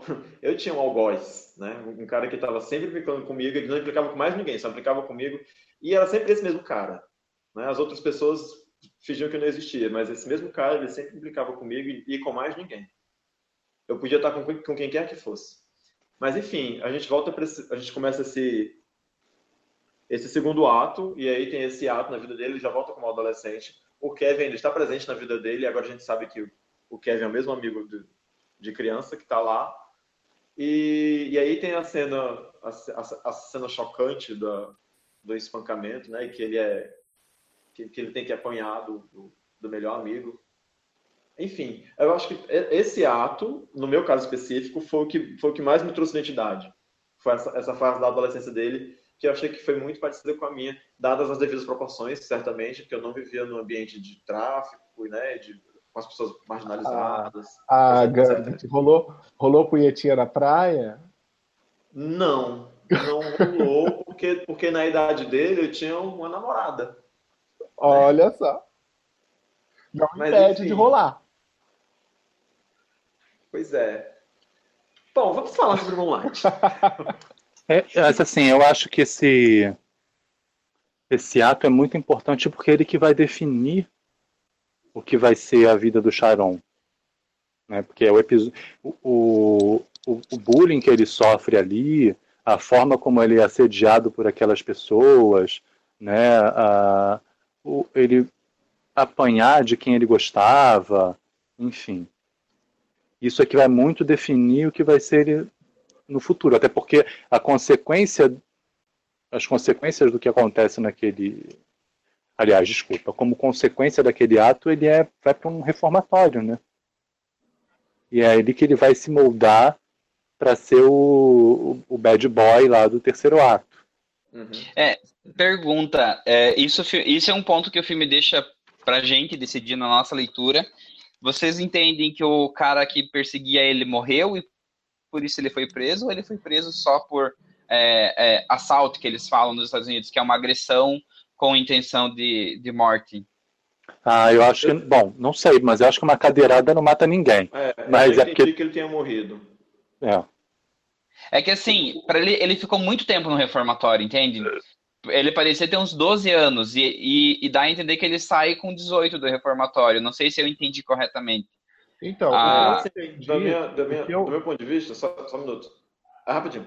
do meu ponto de vista, eu acho que ele era um pouco mais velho. Eu acho que ele tinha 15 ou 16 anos. E, e o que eu imagino é que, a, a, assim, o que eu entendi, na verdade, né, que aquele ponto, aquela coisa da cadeirada, foi um ponto de virada para o personagem. Eu acho que até então ele foi sempre passivo. Ele só fugia, corria, evitava. E acho que daquele ponto, quando ele resolveu reagir, foi que ele, foi que ele começou a reagir pelas vezes de fato. Então, talvez esse não tenha sido o único delito que ele cometeu talvez tenha sido o primeiro, na primeira vez que ele se voltou contra seus algozes e acabou se tornando. Não, mas ele, ele, ele vai preso, ele vai preso imediatamente após a agressão. Mostra ele sendo preso. Então, mas. Sim, sim, mas eu acho que ele não fica preso o tempo todo só por isso. Eu li também como sendo aquilo ali, é, como sendo o início da virada. A partir daquele momento, ele se tornou efetivamente um marginal. E talvez o fato de ele ter se tornado essa pessoa ajudou ele a ficar mais tempo preso, mesmo ele não tendo cometido um crime tão grave assim. A gente não sabe. Para mim, ele Sim. não cooperou. Ele começou. Ali ele realmente se tornou um menino marginal. É. Eu, e, eu, eu, eu, vendo o filme, assim, eu me lembro de pensar a cena da, da, da professora pedindo para ele, né?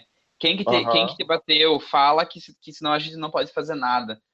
Daí eu me lembro de pensar assim, pelo amor de Deus, Pia, fala quem foi, porque senão só vai piorar a tua situação. Eu acredito que, a, gente, a, gente, a, gente, traficante. A gente não ia ter história se ele, se, se ele falasse, né? Mas. Uhum. É... Não, mas é, ele próprio não fala porque tem aquela coisa estúpida, né, de colégio, que até aqui no Brasil tem de que você delatar Sim. o colega te deixa pior ainda do que do que antes. Você é, pode apanhar, que... mas você nunca vai falar quem foi é. no caso do filme. Mas vocês já, no caso do filme, vocês já viram como é comum? Não, só, só assim, é, é essa questão do, do, do bullying e das agressões, vocês já viram como é comum isso? É, a pessoa que pratica o bullying, ela é perdoada pelo sistema durante muito tempo. E daí, é, a pessoa que é vítima do bullying, quando ela estoura e reage, normalmente ela é punida, né? Sim, mas aí é que tá. A pessoa que, que comete o bullying, ela muitas vezes ela sequer é acusada de fazer isso. O bullying é uma coisa muito insidiosa. A, é, na maior parte das vezes, a instituição, no caso, se acontece na escola, a instituição não sabe que ele está acontecendo. E existe esse código idiota de, é, de ética, entre aspas, entre os alunos, que nunca um acusa o outro. Então aí o que acontece? Quem sofre bullying, ela, ele vai juntando aquilo. Um dia ele estoura, como o Chiron fez, e aí ele cometeu o ato público de agressão. O que fazia bullying nele nunca fez isso. O ato de agressão era sempre escondido, era sempre velado. Não, então, e mesmo não sendo. do filme específico, calma, tem muita gente falando. Eu acho que no caso do filme, especificamente nesse caso, ele não se agrediu ele, foi o que ele gostava.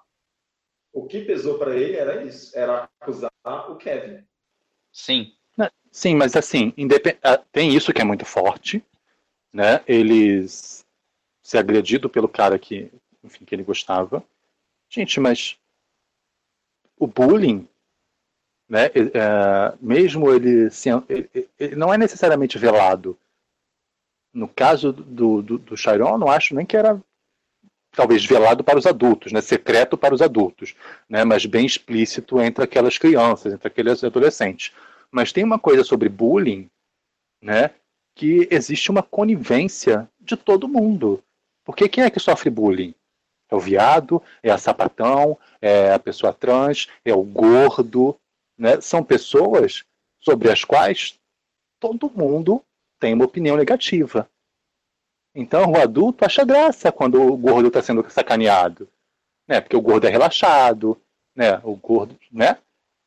Então assim existe na sociedade meio que não sei se eu vou chamar de consenso, né? Mas essas figuras que são alvo do bullying, tudo bem mexer com elas, né? Porque não é. presta, né? Tá à margem. Então assim o adulto às vezes não está atento porque ele também em grande parte, concordo um pouco com aquilo.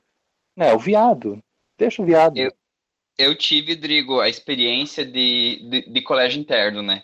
Então, é, a sociedade basicamente eram os adolescentes que estavam no colégio nessa época. E, e é E é bem assim como você falou. Eu, por exemplo, eu fui chamado de viado para cima desde o primeiro ano do ensino médio e, e, e, fui agredido. Um dia se juntaram cinco meninos do quarto, me bateram e tentaram enfiar o dedo no meu cu. Aconteceu coisas horríveis.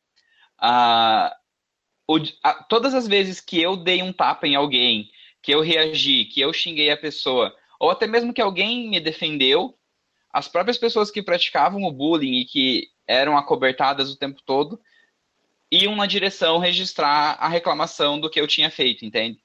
Então, o, o, a, a covardia também ela é muito grande. E eu achei legal isso no filme porque ele retrata isso de uma forma muito coerente com, com, com a experiência de quem passou por isso, sabe? Pois é, porque você que é o errado, né? Você, será que você não pode ser menos viado? Será que você Exatamente. não pode ser menos gordo? Será que não é você com seu. Né? Você que tem um problema. Se você não for viado, você não vai sofrer bullying. Né? Ó, que, que máximo, que fácil. Pia tá tão quietinho, quer dizer alguma coisa? É, é que eu, eu, quero fugir um pouquinho do foco, por causa que é realmente é um, é, esse, essas cenas com relação à sexualidade do Kiron são bastante uh, próximas a nós. Mas uh, também no segundo ato, para mim, tem uma cena que, para mim, que é o, acho que é uma única cena que fala mais sobre diretamente com o público, porque ele é um filme de negros, beleza. Mas uh, é um filme que fala do momento do, do, orgulho de ser negro, que é com a Janelle Monet. Em que ela pega e fala para ele na casa, para mim, uma cena que me marcou muito essa, no segundo ato. You don't think my joke was funny?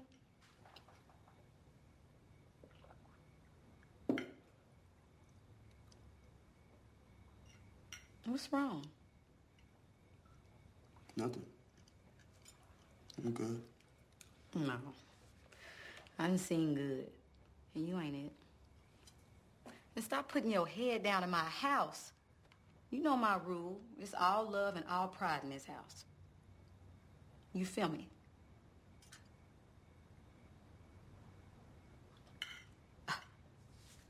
I can't hear you. Do you feel me? Yeah. Okay. I feel you. Right. Que foi ele simplesmente ela pegar, ele tá triste por causa lá da situação da família dele e, ele e ela simplesmente não baixa a cabeça, que na minha cabeça não tem cabeça baixa.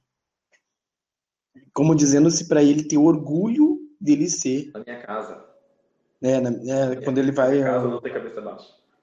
É, na minha casa não tem cabeça baixa e nem tristeza, alguma coisa assim que ela fala.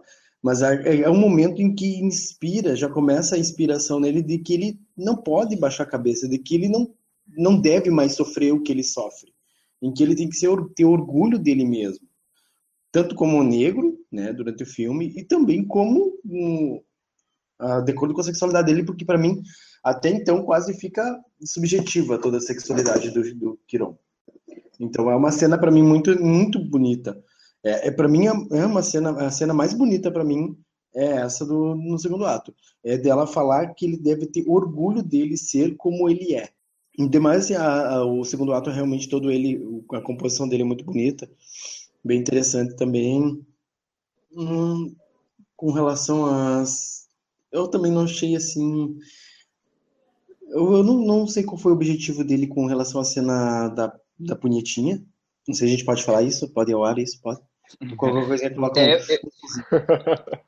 Mas assim, né? como assim? O, o, Gente, o Tom falou da do cu, né? A punhetinha não quer dizer nada. É, não sei, eu fico assim, aquela cena, não sei se haveria necessidade da, daquela situação tão sex, daquela sexualidade ali, não sei, eu acho que ficaria, não sei, eu não, não, não, não me, não gostei, não, não gostei Mas assim, cena. É, vocês não passaram por nada parecido com isso? O quê?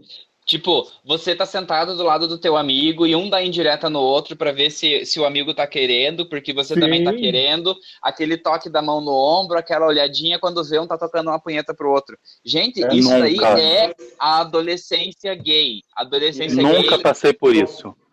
Tá também não. Certo? Porque um não sabe se o outro também quer, e, tipo, eu tô afim, Exatamente. Eu tô afim, ele deve dar um soco. Rodrigo, você tá falando sério? O que eu acho Gente, eu tô é isso. Nunca passei por isso, gente. Nossa, eu passei muito por isso. Não esqueçam que durante a minha adolescência, né, eu passei por uma por um lar desfeito. Então, enquanto vocês estavam tendo essa vivência, eu estava traumatizado com meu pai perseguindo minha mãe. Então, eu Ah. não tive tempo para isso. Não, eu acho Mas que é coisa essa que parte, remete... Fala, Zé. por mais que não seja universal, essa, isso que ele passou, tem- rola muito, é, é algo muito de quem está se descobrindo homossexual. Por quê? Porque você não, você não consegue facilmente perceber os seus pares. Então, o que eu acho muito legal é, é essa, essa coisa das mensagens cifradas. É você Isso! ir tateando, tateando, até você descobrir alguém. É, daí vem o mito do gaydar, que é de você. Você tem que ir descobrindo maneiras sutis de encontrar quem é como você. Então tem, inclusive, aquele papo do Kevin e do Chiron na torre, quando ele está esperando os garotos que estão esperando ele do lado de fora é, irem embora, que aí um chega, eles eles estão conversando também meio cifrado, que aí um fala pro outro, ah, eu tenho certeza que você sabe guardar um segredo. E essas pequenas coisas que eu acho, inclusive, que muita gente que não é gay não vai perceber, então daí eu tiro que muita, muitos não é gay. héteros, não querendo parecer preconceituoso, muitos héteros não entenderam essas mensagens. E eu acho que isso é uma parte muito interessante, por mais que não seja universal. Mas eu acho que qualquer um que está se descobrindo homossexual acaba tendo que desenvolver essas técnicas das mensagens cifradas. Sim, naquela cena da praia, eles vão testando um ao outro, né? Eles vão se aproximando e vão, e vão se testando, né? É tipo pra ver se, se quem para, se- quem vai parar, entende? Tá, eu já eu já peguei na tua mão, vamos ver se você tira. Eu encostei a minha perna na Isso. tua, vamos ver se você É um tira. jogo. E aí você não Peguei pode, no teu pinto. você não pode ir de uma vez só, porque se você tiver errado, fudeu, né? Então você tem Isso. que, que nem minha avó falava, comer pelas beiradas o mingau, né? Porque se você for pegá-la do meio, você queima a língua. Isso é muito além das relações adolescentes, muito além. Isso talvez hoje seja, seja mais difícil na, na vida adulta, porque o mundo hoje é bem diferente, mas tipo, eu, nos anos 90, que não tinha aplicativos de, de, de lá, era bem a, a, o nosso, a maneira que a gente paquerava, inclusive na rua, era assim. Na rua, se você não sabe que o cara também é gay, tem essa, essa toda essa cena da praia, no meu, no, no meu entendimento, ela simboliza bem como é que a gente consegue descobrir o cara, chegar em alguém, sabe? Todos esses pequenos sinais que você vai dando, que vão dando de acordo com a receptividade do outro. É isso aí. É. Trocar um olhar, É, porque trocar um olhar com alguém na rua e ver se o cara corresponde o olhar, sabe?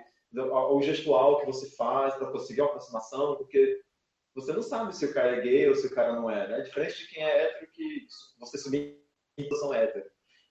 É, você no mundo hétero você pressupõe uma heterossexualidade compulsória, né? Homem, mulher, os dois são héteros, né? É uma Tudo- coisa é. mais, mais teoricamente mais fácil, né? Agora, quando você está falando do nosso universo, é, é isso que vocês estão dizendo, né? É diferente. É, eu achei, então, e eu o achei terceiro ato a cena da bonitinha. Agora, deixa eu só falar uma coisa sobre o segundo ato, que, que o PA puxou, que é a- essa cena dele com a Tereza, sobre Sim. como, como, tipo, ali, é, eu acho que é, é quando ele começa a tomar as rédeas da situação. E como, sobre, sobre como isso não necessariamente é bom, né? Porque, de maneira geral, talvez a gente esteja muito acostumado, né, com nesse momento em que o personagem toma as rédeas da situação, toma o controle, reage, em muitos dos filmes é o momento onde tudo vai dar certo no filme, né? Onde ele vai resolver o conflito e aí ele vai dar aquela guinada e vai resolver a vida e vai caminhar para o final feliz. A tomada de rédea, Né? É, a tomada de, de rédea, de controle do Chiron é exatamente o oposto disso, né? É o, Sim. que vai, é o que vai definir o futuro dele, mas não é de forma nenhuma positivo, pelo menos até onde eu vejo. Né? Ele fode com tudo. Né? Só. Mas... Eu, eu entendo esse seu ponto, Drigo, mas eu, o que eu vou lhe dizer é que na hora da cadeirada, eu dei um grito. Não, eu ri. Eu comecei a rir no cinema. Eu adorei aquela cadeirada. Gente, mas a gente tão catártico. Eu acho que todo mundo sentiu. Sim, Sim. porque a, todo mundo queria dar aquela cadeirada na vida em alguém. Exatamente. Gente, foi uma cena mas... que ele deixou muito. Tanto que teve o meme do Lala Land, né? Ah, sim. Sim. Não, mas assim, mas a gente não pode. Não pode discordar. A gente não tem como discordar que foi isso que fudeu com a vida dele. Sim. A gente queria dar aquela cadeirada? Queria. Foi importante. Coisa, ah, mas eu não digo que, que fudeu com a vida dele. Isso foi uma coisa, só, só um negócio, isso foi uma coisa que meio que aconteceu comigo, que eu sofri muito bullying, coisa e tal, eu fiquei sempre na minha. Um belo dia, não deu para segurar, eu reagi. E eu fiquei até com um pouquinho de medo da maneira como eu reagi, porque eu fui para cima do garoto, se tivesse deixado, eu tinha matado ele. E aquele momento, aquele momento que ele deu a cadeirada, então eu vi muito aquilo, subiu um sangue nos olhos, sabe? Foi muito isso. Ah, eu nunca fui. Nunca fui essa pessoa, eu queria tanto ser assim. Foi a eu única falei para vocês. Assim, foi a única vez que eu fui assim na minha vida, e eu fiquei com medo de mim mesmo. As duas meninas que faziam bullying comigo no colégio, isso foi na sexta série. Ingrid e Márcia. Beijo, Ingrid. Beijo, Márcia. Suas vadias. Então, Ingrid, Ingrid e Márcia. Ingrid e Márcia, hein? Estão todos sumidos, nunca mais apareceram. então, mas deixa, deixa eu contar brevemente sobre Ingrid e Márcia. Ingrid e Márcia roubavam minhas coisas. Me sacaneavam, me batiam. Porque, assim, eu sempre fui um dos menores da turma, né? Uhum. E aí, beleza. 1991 foi o pior ano da minha vida. Né? Foi o ano que meu pai morreu e foi o ano que Ingrid e Márcia faziam bullying comigo. Beleza. Isso foi em 1991. Corta para 2015. Veja bem, 1991, vamos pular para 2015. Tô eu feliz, contente, lépido e fagueiro, malhando na academia. Na academia antiga que eu malhava, que é aqui na ilha, perto de casa. Tô malhando, não sei o quê. Tava malhando de frente pro espelho, né? Eu, tipo Jane Fonda, minha faixinha, fazendo meus exercícios. Desenvolve a história, viado. Aí quando eu olho, quem tá atrás de mim na esteira? Márcia. Ah. Márcia na esteira atrás de mim. Beleza. Tudo normal. Não, não fiz nada. Gente, no dia só, seguinte... um minutinho, Drigo. Drigo, só um minutinho. Vamos considerar que o Drigo, nessa, na época da infância, ele era uma pessoa pequenininha, magra, Hoje o trigo não é assim. Isso, é. hoje eu sou um cafuçu, careca, extremamente. Não, é. Não, não chego tanto porque eu precisaria tomar muito né, whey protein, que eu nem tomo mais. Mas enfim, hoje eu não sou mais aquela figura esquálida, né? Sou uma pessoa careca, excessivamente tatuada, né? Enfim, as pessoas atravessam a rua às vezes quando me veem, seguram a bolsa, né? Acontece se afasta no caixa eletrônico, acontece, é básico. Aí, no, segundo, no dia seguinte, estou eu malhando de novo Márcia. Aí, em algum momento, Márcia chegou perto de mim. Aí eu olhei para ela, me aproximei e falei: Você não é a Márcia? Você não estudou no colégio tal? A sua mãe não era professora, não deu aula na escola tal? O nome da sua mãe não é fulana de tal? Aí eu estudei com você, meu nome é Rodrigo. Ela, ah, não, é. Ela confirmou tudo que eu falei, né? É, minha mãe sim, não sei o que, é, é, é. Aí é, eu falei, pois é, você não lembra de mim, mas eu sei tudo sobre a sua vida. Aí eu saí. Nunca mais Márcia apareceu na academia no meu horário. Que magnífico, gente. Adorei. Então, aí. Essa foi uma cadeira metafórica. Foi a minha cadeirada. Porque eu sabia tudo sobre a vida dela, ela não lembrava de mim, porque afinal de contas eu estou muito diferente. Né? Uhum. Mas eu não sei por que ela não se sentiu mais segura de malhar no mesmo horário que eu na academia.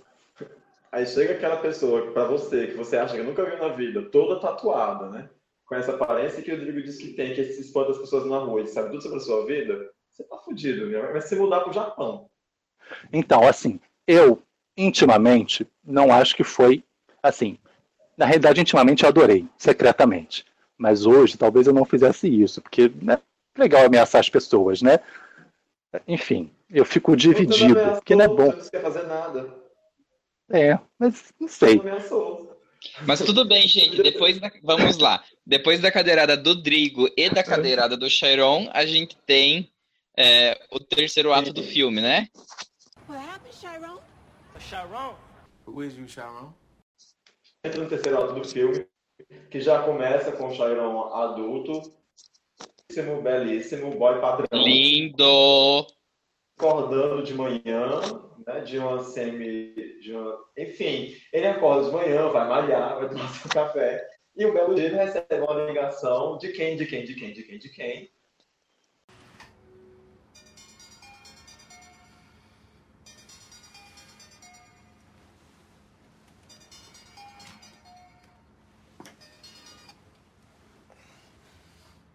It's late. I'll be there tomorrow, I promise. Hello? Hey, Black. I mean, uh, Chiron. What's up, man? It's, uh, it's Kevin.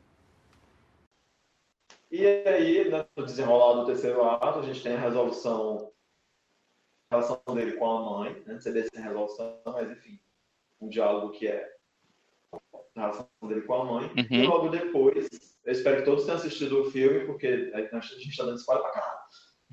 E logo depois ele vai se encontrar. Enfim, esse terceiro ato foi o ato com o qual eu menos me identifiquei. Que ali onde eu esperava que todas as coisas se pontuassem foi foi- desmoronou inteira, mas é, foi só a minha relação com o filme. O que, que vocês acharam aí dessa, desse, desse texto da história? Né? De como Então. se enrolou, não só o final, mas como se enrolou o texto da história. Deixa eu só contextualizar mais um pouquinho o que está acontecendo. Só, só que para mencionar.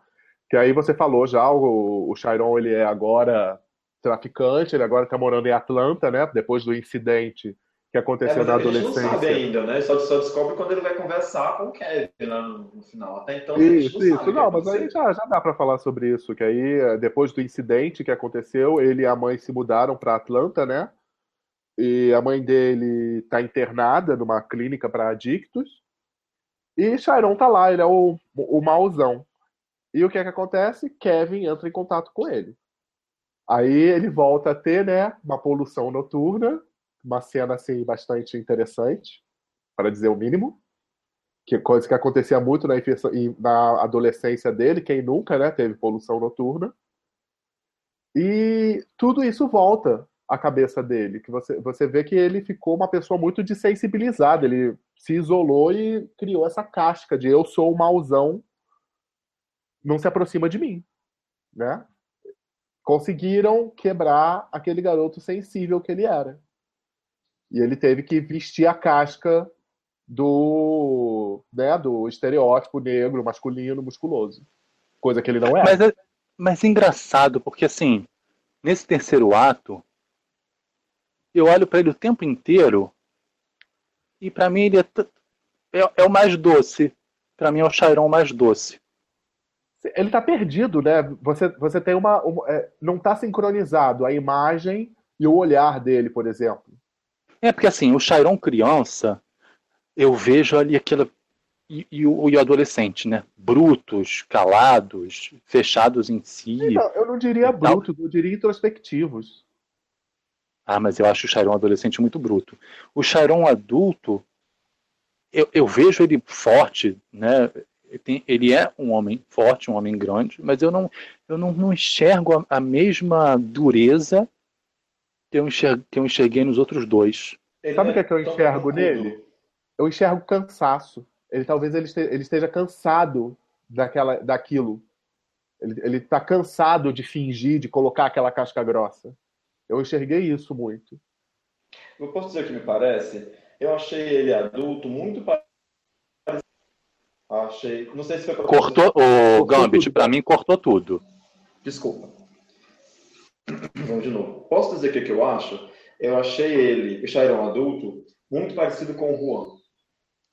Não sei se é de propósito, mas eu achei que ele é é uma pessoa que tem uma posição hierárquica na comunidade que habita, mas que é um cara educado, que não é Não, o ano era passivo. como, como- não, mas pelo amor de Deus, olha, olha a maneira como ele se relacionava com as outras pessoas. Por exemplo, aquele traficante, o vendedor de, de, de droga que ele, que ele visitava durante o filme, ele nunca falou grosseiro com o cara, ele nunca chegou pro cara perguntando tudo.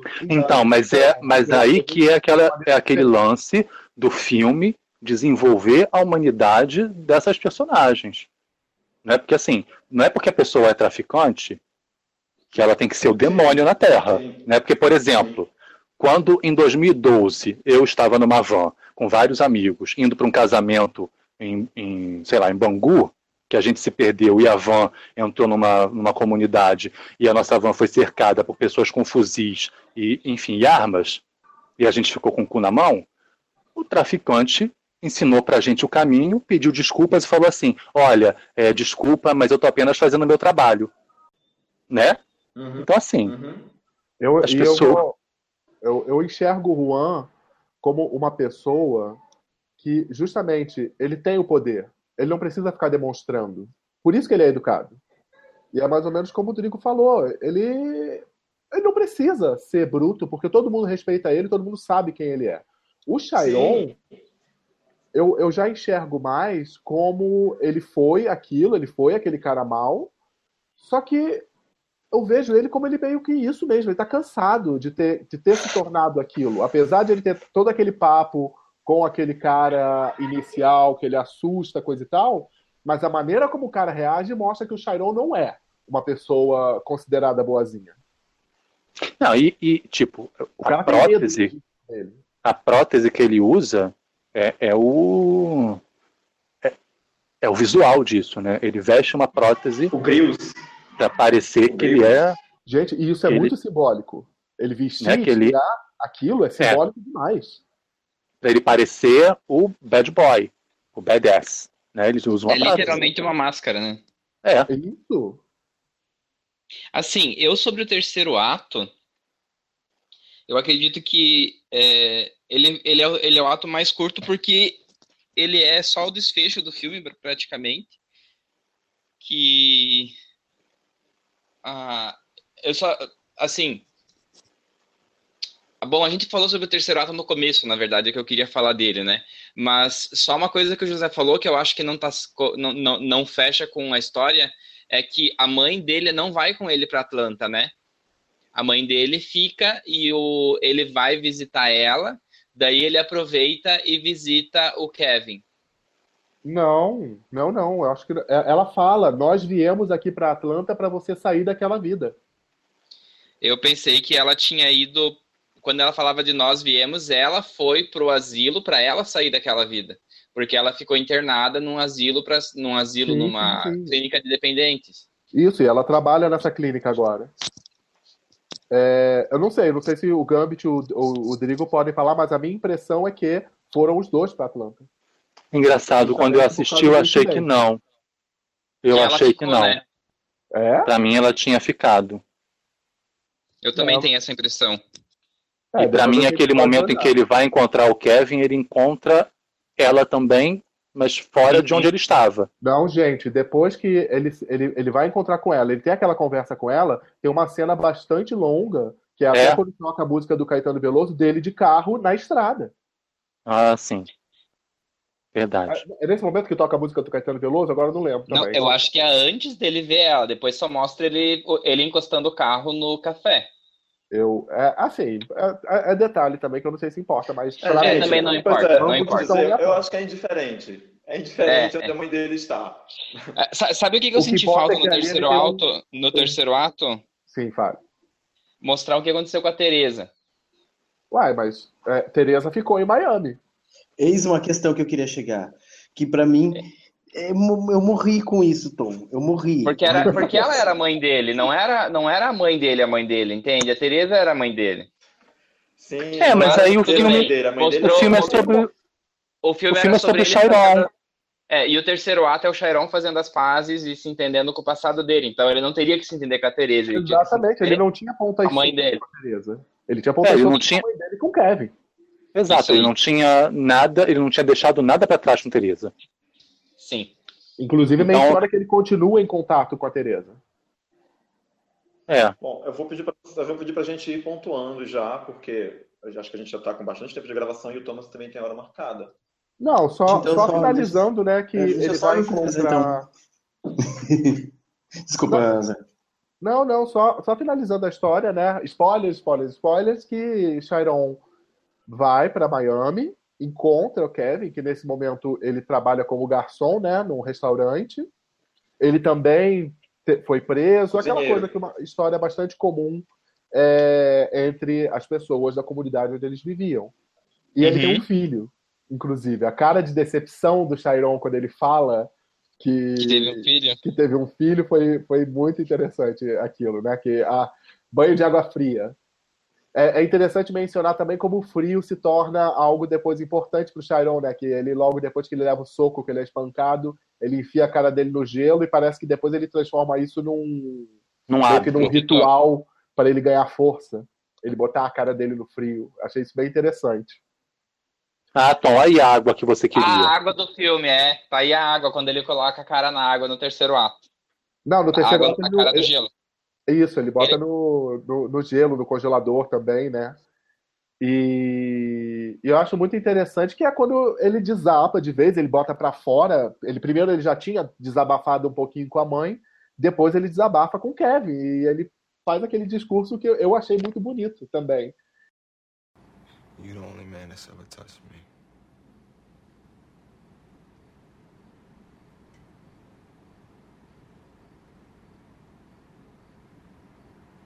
You're the only one.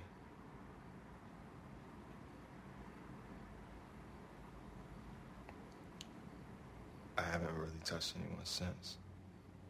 De, de ele falar e de, de mostrar tudo o que ele quer na vida, tudo que ele sempre procurou na vida. Ele chega e fala pro Kevin: nunca mais ninguém me tocou como você me tocou. E, e isso meio que resume, né? O que o, o, o Chiron busca ao longo dessa vida dele. E daí que eu acho que o final ele é brilhante, o Gambit. Eu acho que acabou da melhor maneira possível o filme. Pois é.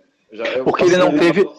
Ele não ele teve. falou isso pra mim, para mim foi, foi um, aí sim foi um soco no estômago. Ele falou, desde quando a gente, né, ninguém nunca, eu nunca mais toquei ninguém. Fosse que fosse, meu Deus, a pessoa virou, teve uma vida casta. Ué, mas quantas pessoas não estão nessa situação? Sim, Pois É muito mais comum do que a gente tanta gente, pensa. tanta gente que vira padre, né? Porque Quanta gente que não está em paz com o que sente e se anula. E aí, e aí entra num casamento hétero, né? E aí tem uma vida, uma vida secreta, né? Uma como possivelmente o Kevin tem. Ainda não tem uma vida casta. É, Sim, ele mas você- uma vida Pelo menos a energia sexual. É, ele, é, a energia de sexual fato. dele foi pra outro lugar. Não, mas a, a energia sexual do, do, do Chiron, ele, ele aplicou na musculação. As Isso. cenas que mostram, tu entende isso, que ele começou a malhar para direcionar os desejos sexuais dele que ele não, não podia viver. E você vê que bastou uma ligação do Kevin para ele voltar a ter poluição noturna. Isso aí. Gente, pro amiguinho que tá ouvindo a gente e não sabe o que é poluição, joga no Google, tá? Beijos. É, é, é ejacular de noite. Pronto, falei. É, quando você. O famoso sonho molhado. É, esse terceiro ato para mim é o mais problemático de todos. Eu achei o mais Hum, não, não, não me, não, o ator não me convenceu.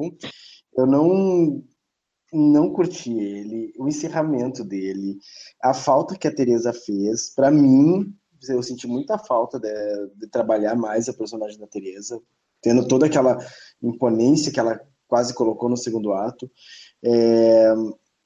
Ai, o desfecho, então, gente. Eu, para mim, mais parecia que o, o Kevin tava mais dizendo, ah, tá bom, amigo, tá bom. É, tá, foi legal, não, nem sei o que eu vou Não, fazer. mas o Eu Kevin um consolo. ele porque ele foi importante pro Kevin.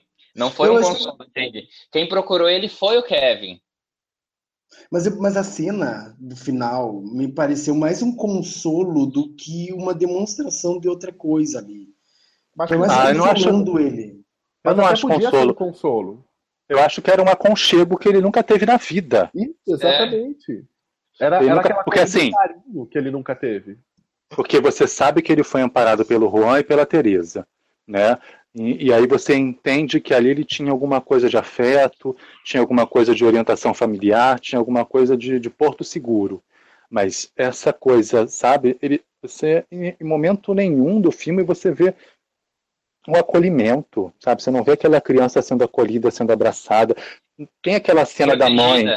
É, tem aquela cena quando o Juan entrega ele em casa, que, a- que ele até tem alguma coisa de proximidade com a mãe, mas não é no mesmo tom, sabe? E, e ali no fim, parece que ele encontrou, sabe, no braço do Kevin, ele chega, para e se joga e se deixa, sabe, proteger. Ele fica ali, é como se ele tivesse encontrado o lar dele. Achou o lar. É, podia, pod- podia tocar aquela do Fábio Júnior que fala que nos seus braços mais parece um menino, né? Mas, mas exatamente, é isso que eu enxergo também ali. Ele, ele, se entre- ele finalmente ele deixou a armadura cair, ele pôde deixar essa armadura que ele construiu ao redor dele, ele finalmente pôde deixar ela cair, e ali nos braços do Kevin ele se entregou, ele se jogou naquilo. E assim, olha como, como o filme é uma coisa muito mais rica. A gente tá tendo toda uma conversa sobre o que essa cena significou, o que que acontece depois, é, por que, que foi desse é jeito. E se, a, e se a cena fosse assim, ai, eu sempre te amei, vamos ficar junto pra sempre, me beija, me ama, vamos casar e ter filhos, o filme não ia ter tido esse, essa entrega que ele teve com essa cena mais simples, entende? Então isso é uma coisa muito boa. Mesmo assim, isso não me impede de ter, de ter me sentido frustrado com, com Não, a atuação do filme. Não, e outra Mas- coisa, outra coisa é que pra mim pareceu muito um consolo por causa que os dois ficaram bem lado a lado. Eu acho que até uma. Tudo bem, não precisava nem de cena de sexo, nem de beijo, nem nada. Mas o abraço, um de frente pro outro, entendeu? O, o estar lado a lado ali, pra mim, ficou como consolo. Mas se pelo menos um tivesse ficado abraçado frente a frente, aí pra mim seria o, o abraço, o acolhimento, mas não o lado a lado. Uhum. É- é essa, essa formatação que ele deu à cena, de um estar do lado do outro, não me deu a sensação de acolhimento ou de até mesmo de, de que assumia até mesmo aquilo que o outro sentia numa, como se fosse, por exemplo, num abraço frente a frente, em que ou pelo menos um olhasse para o outro, mas eles Ah, não mas se é- olham. Eu não sei, de repente ele quis retomar a configuração da primeira cena na praia, porque acho que a primeira cena na praia mostra muito os dois de costas lado a lado, né? Eu É. não. Pra mim, é, não precisava, porque eu acho que ali naquele momento.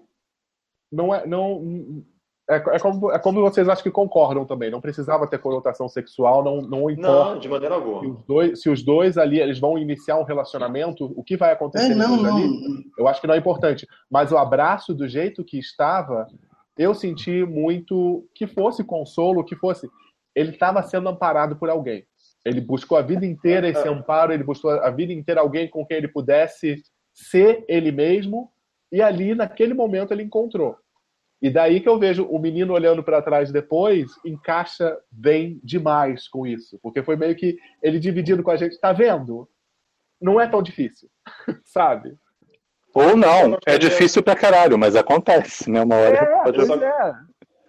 Eu só gostaria que não tivesse terminado ali, sabe? Só fiquei- achei, achei que teve um corte. Fiquei, cabeça. Mas é, mas é que É, daí depois eu- eles iam fiquei- começar a, brigar porque deixou a louça na pia, quem quer pôr o lixo pra fora. Depois Fiquei ia. surpreso mais- quando começaram a Certo. subir, subir os créditos. Não é que eu queria que tivesse cena de sexo, que eles chegassem, entrassem no apartamento, se agarrassem loucamente, fossem transados. Não tinha nada Eu disso. acho que ia sabe? ser maravilhoso. Nada disso. Assim. Eu só, eu só queria que pelo menos fosse ruim, mas não, não era necessário. Eu só queria que pelo menos ele tivesse encontrado. Mesmo que fosse ou antes ou depois, não sei, sabe? Porque muito do filme a gente vai descobrindo, não vê, né? Ninguém vê ele se tornando traficante, Então. etc. Ele vai contando. A gente- mas quando, quando ele falou que nunca mais tocou em ninguém, aí, sabe, eu murchei. Então, se na vida dele, até aquele ponto, ele não tinha se encontrado ainda, eu pensei, vai ser agora que ele vai se encontrar, ou vai na cena seguinte, não sei, vai cortar para daqui a 30 anos, mas só acabou. A gente nem sabe se o Kevin é gay. Exatamente. A gente nem Exatamente. sabe se o Kevin é gay. Uhum. Ele pode ter tido aquela experiência na adolescência, podia ser só um Uhum. momento de descoberta e ele viu que não era dele. Uhum. Sim, É, mas assim, eu, eu ainda, ainda tenho o fato do Kevin ter ligado pra ele. Isso pra mim Sim, mostra que o Kevin tinha interesse. Mas, gente, eu vou ter que sair, então não sei se vocês querem continuar ou querem encerrar. Se vocês forem continuar, daí eu só saio. Deixo o meu tchau já gravado. É, eu não sei. Não, acho que a gente pode encerrar. Não sei se tem mais Eu não quero encerrar a conversa de vocês porque eu tenho que sair, mas eu tenho que sair, entende? Não, não pode Mas eu acho que a gente também não tem mais muito o que falar. Exatamente. Então vamos pro, vamos pro encerramento. A gente dissertou sobre assim, as nossas impressões sobre, sobre Moonlight. A gente tinha planejado falar um pouquinho de logo, mas talvez fique para o próximo momento. A gente está compelido pelo tempo. Eu vou pedir para os meninos dizerem tchau, fazer a sua despedida, para a gente começar a encerrar. Drigo, Então, muito bom estar com vocês novamente. Muitas saudades de poder gravar. E é isso. Eu acho que Moonlight merece muita reverência, merece ser assistido, né?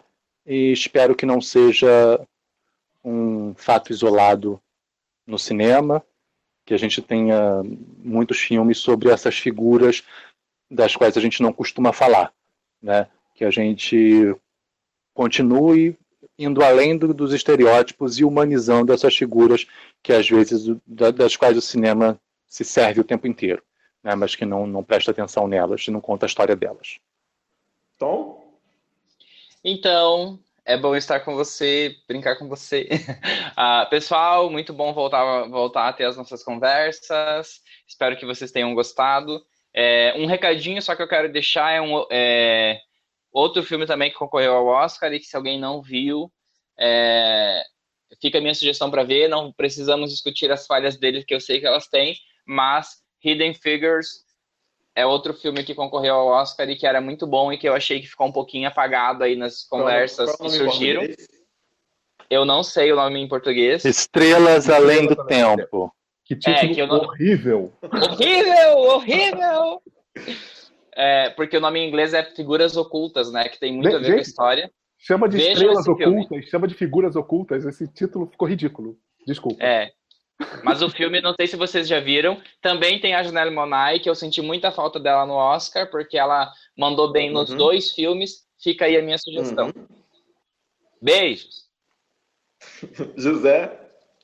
Então, gente, foi muito bom. Desde que eu assisti Moonlight, eu estava querendo muito conversar sobre esse filme, que ele é muito importante. Ele é um filme que tem várias qualidades, a fotografia, roteiro, atuações, embora você não seja 100%, mas assim, em termos de atuações, o filme é fantástico.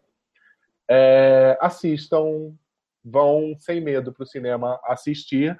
E olha só, amiguinho hétero, não é porque os personagens são gays que você não pode ter empatia por eles. Tenta entender. A gente, como gay, a gente teve que aprender desde cedo a ter empatia com personagens que não tem nada a ver com a gente. Se fosse por uma questão de levar pela sexualidade a sua capacidade de ter empatia pelo filme, é, eu não deveria me identificar com Star Wars nem com nenhum outro desses filmes. Mas eu aprendi, então você também pode aprender. Beijo. Depois desse recado afiadíssimo, PA. Ai, matei a saudade de vocês, matei a saudade de gravar, matei esse, fui quase um assassino em série, matando todo mundo aqui, mas ah, foi um privilégio estar com vocês, mais uma vez, em estar junto com o José, que é o, para mim é o novato, o que veio depois, mas foi um privilégio e obrigado por, por estar nos ouvindo e a gente se encontra por aí nessas andanças da vida. Bom, é, eu só quero dizer para quem está ouvindo a gente que esse é apenas o primeiro episódio da nossa terceira temporada. A gente está preparando muita coisa boa para quem está aí. A gente está preparando convidados e esse ano promete. É, eu espero que vocês continuem acompanhando a gente. Não esqueçam de curtir a nossa página no Facebook. Não esqueçam de curtir o nosso Twitter, feed. Não esqueçam da gente. Espero que vocês tenham gostado. E qualquer coisa que vocês tenham a dizer a respeito de Moonlight, por favor, mandem recado pra gente. Escrevam no site, deixem suas mensagens, a gente responde sempre. Episódio. A gente vai ficando por aqui. Beijos, abraços e, por favor, assistam Moonlight. Tchau, tchau.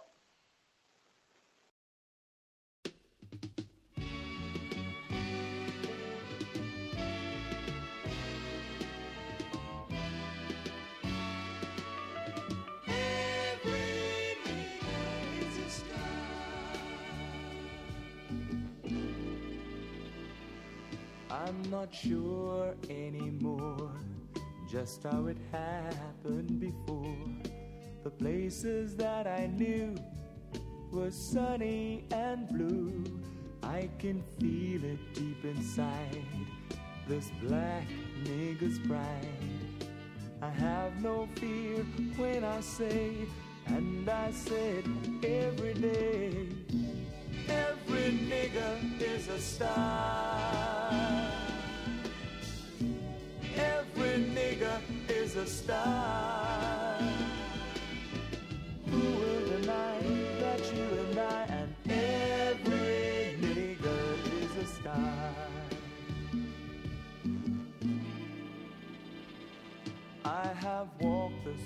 The long. Twenty years I've been on my own. To be hated and despised. No one to sympathize. But there's one great thing I know. You can say I told you so. We've got a bright place in the sun where there's love for everyone and every nigger is a star. Nigger is a star. Who will deny that you and I and every nigger is a star? Every nigger's a star. Every nigger's a star.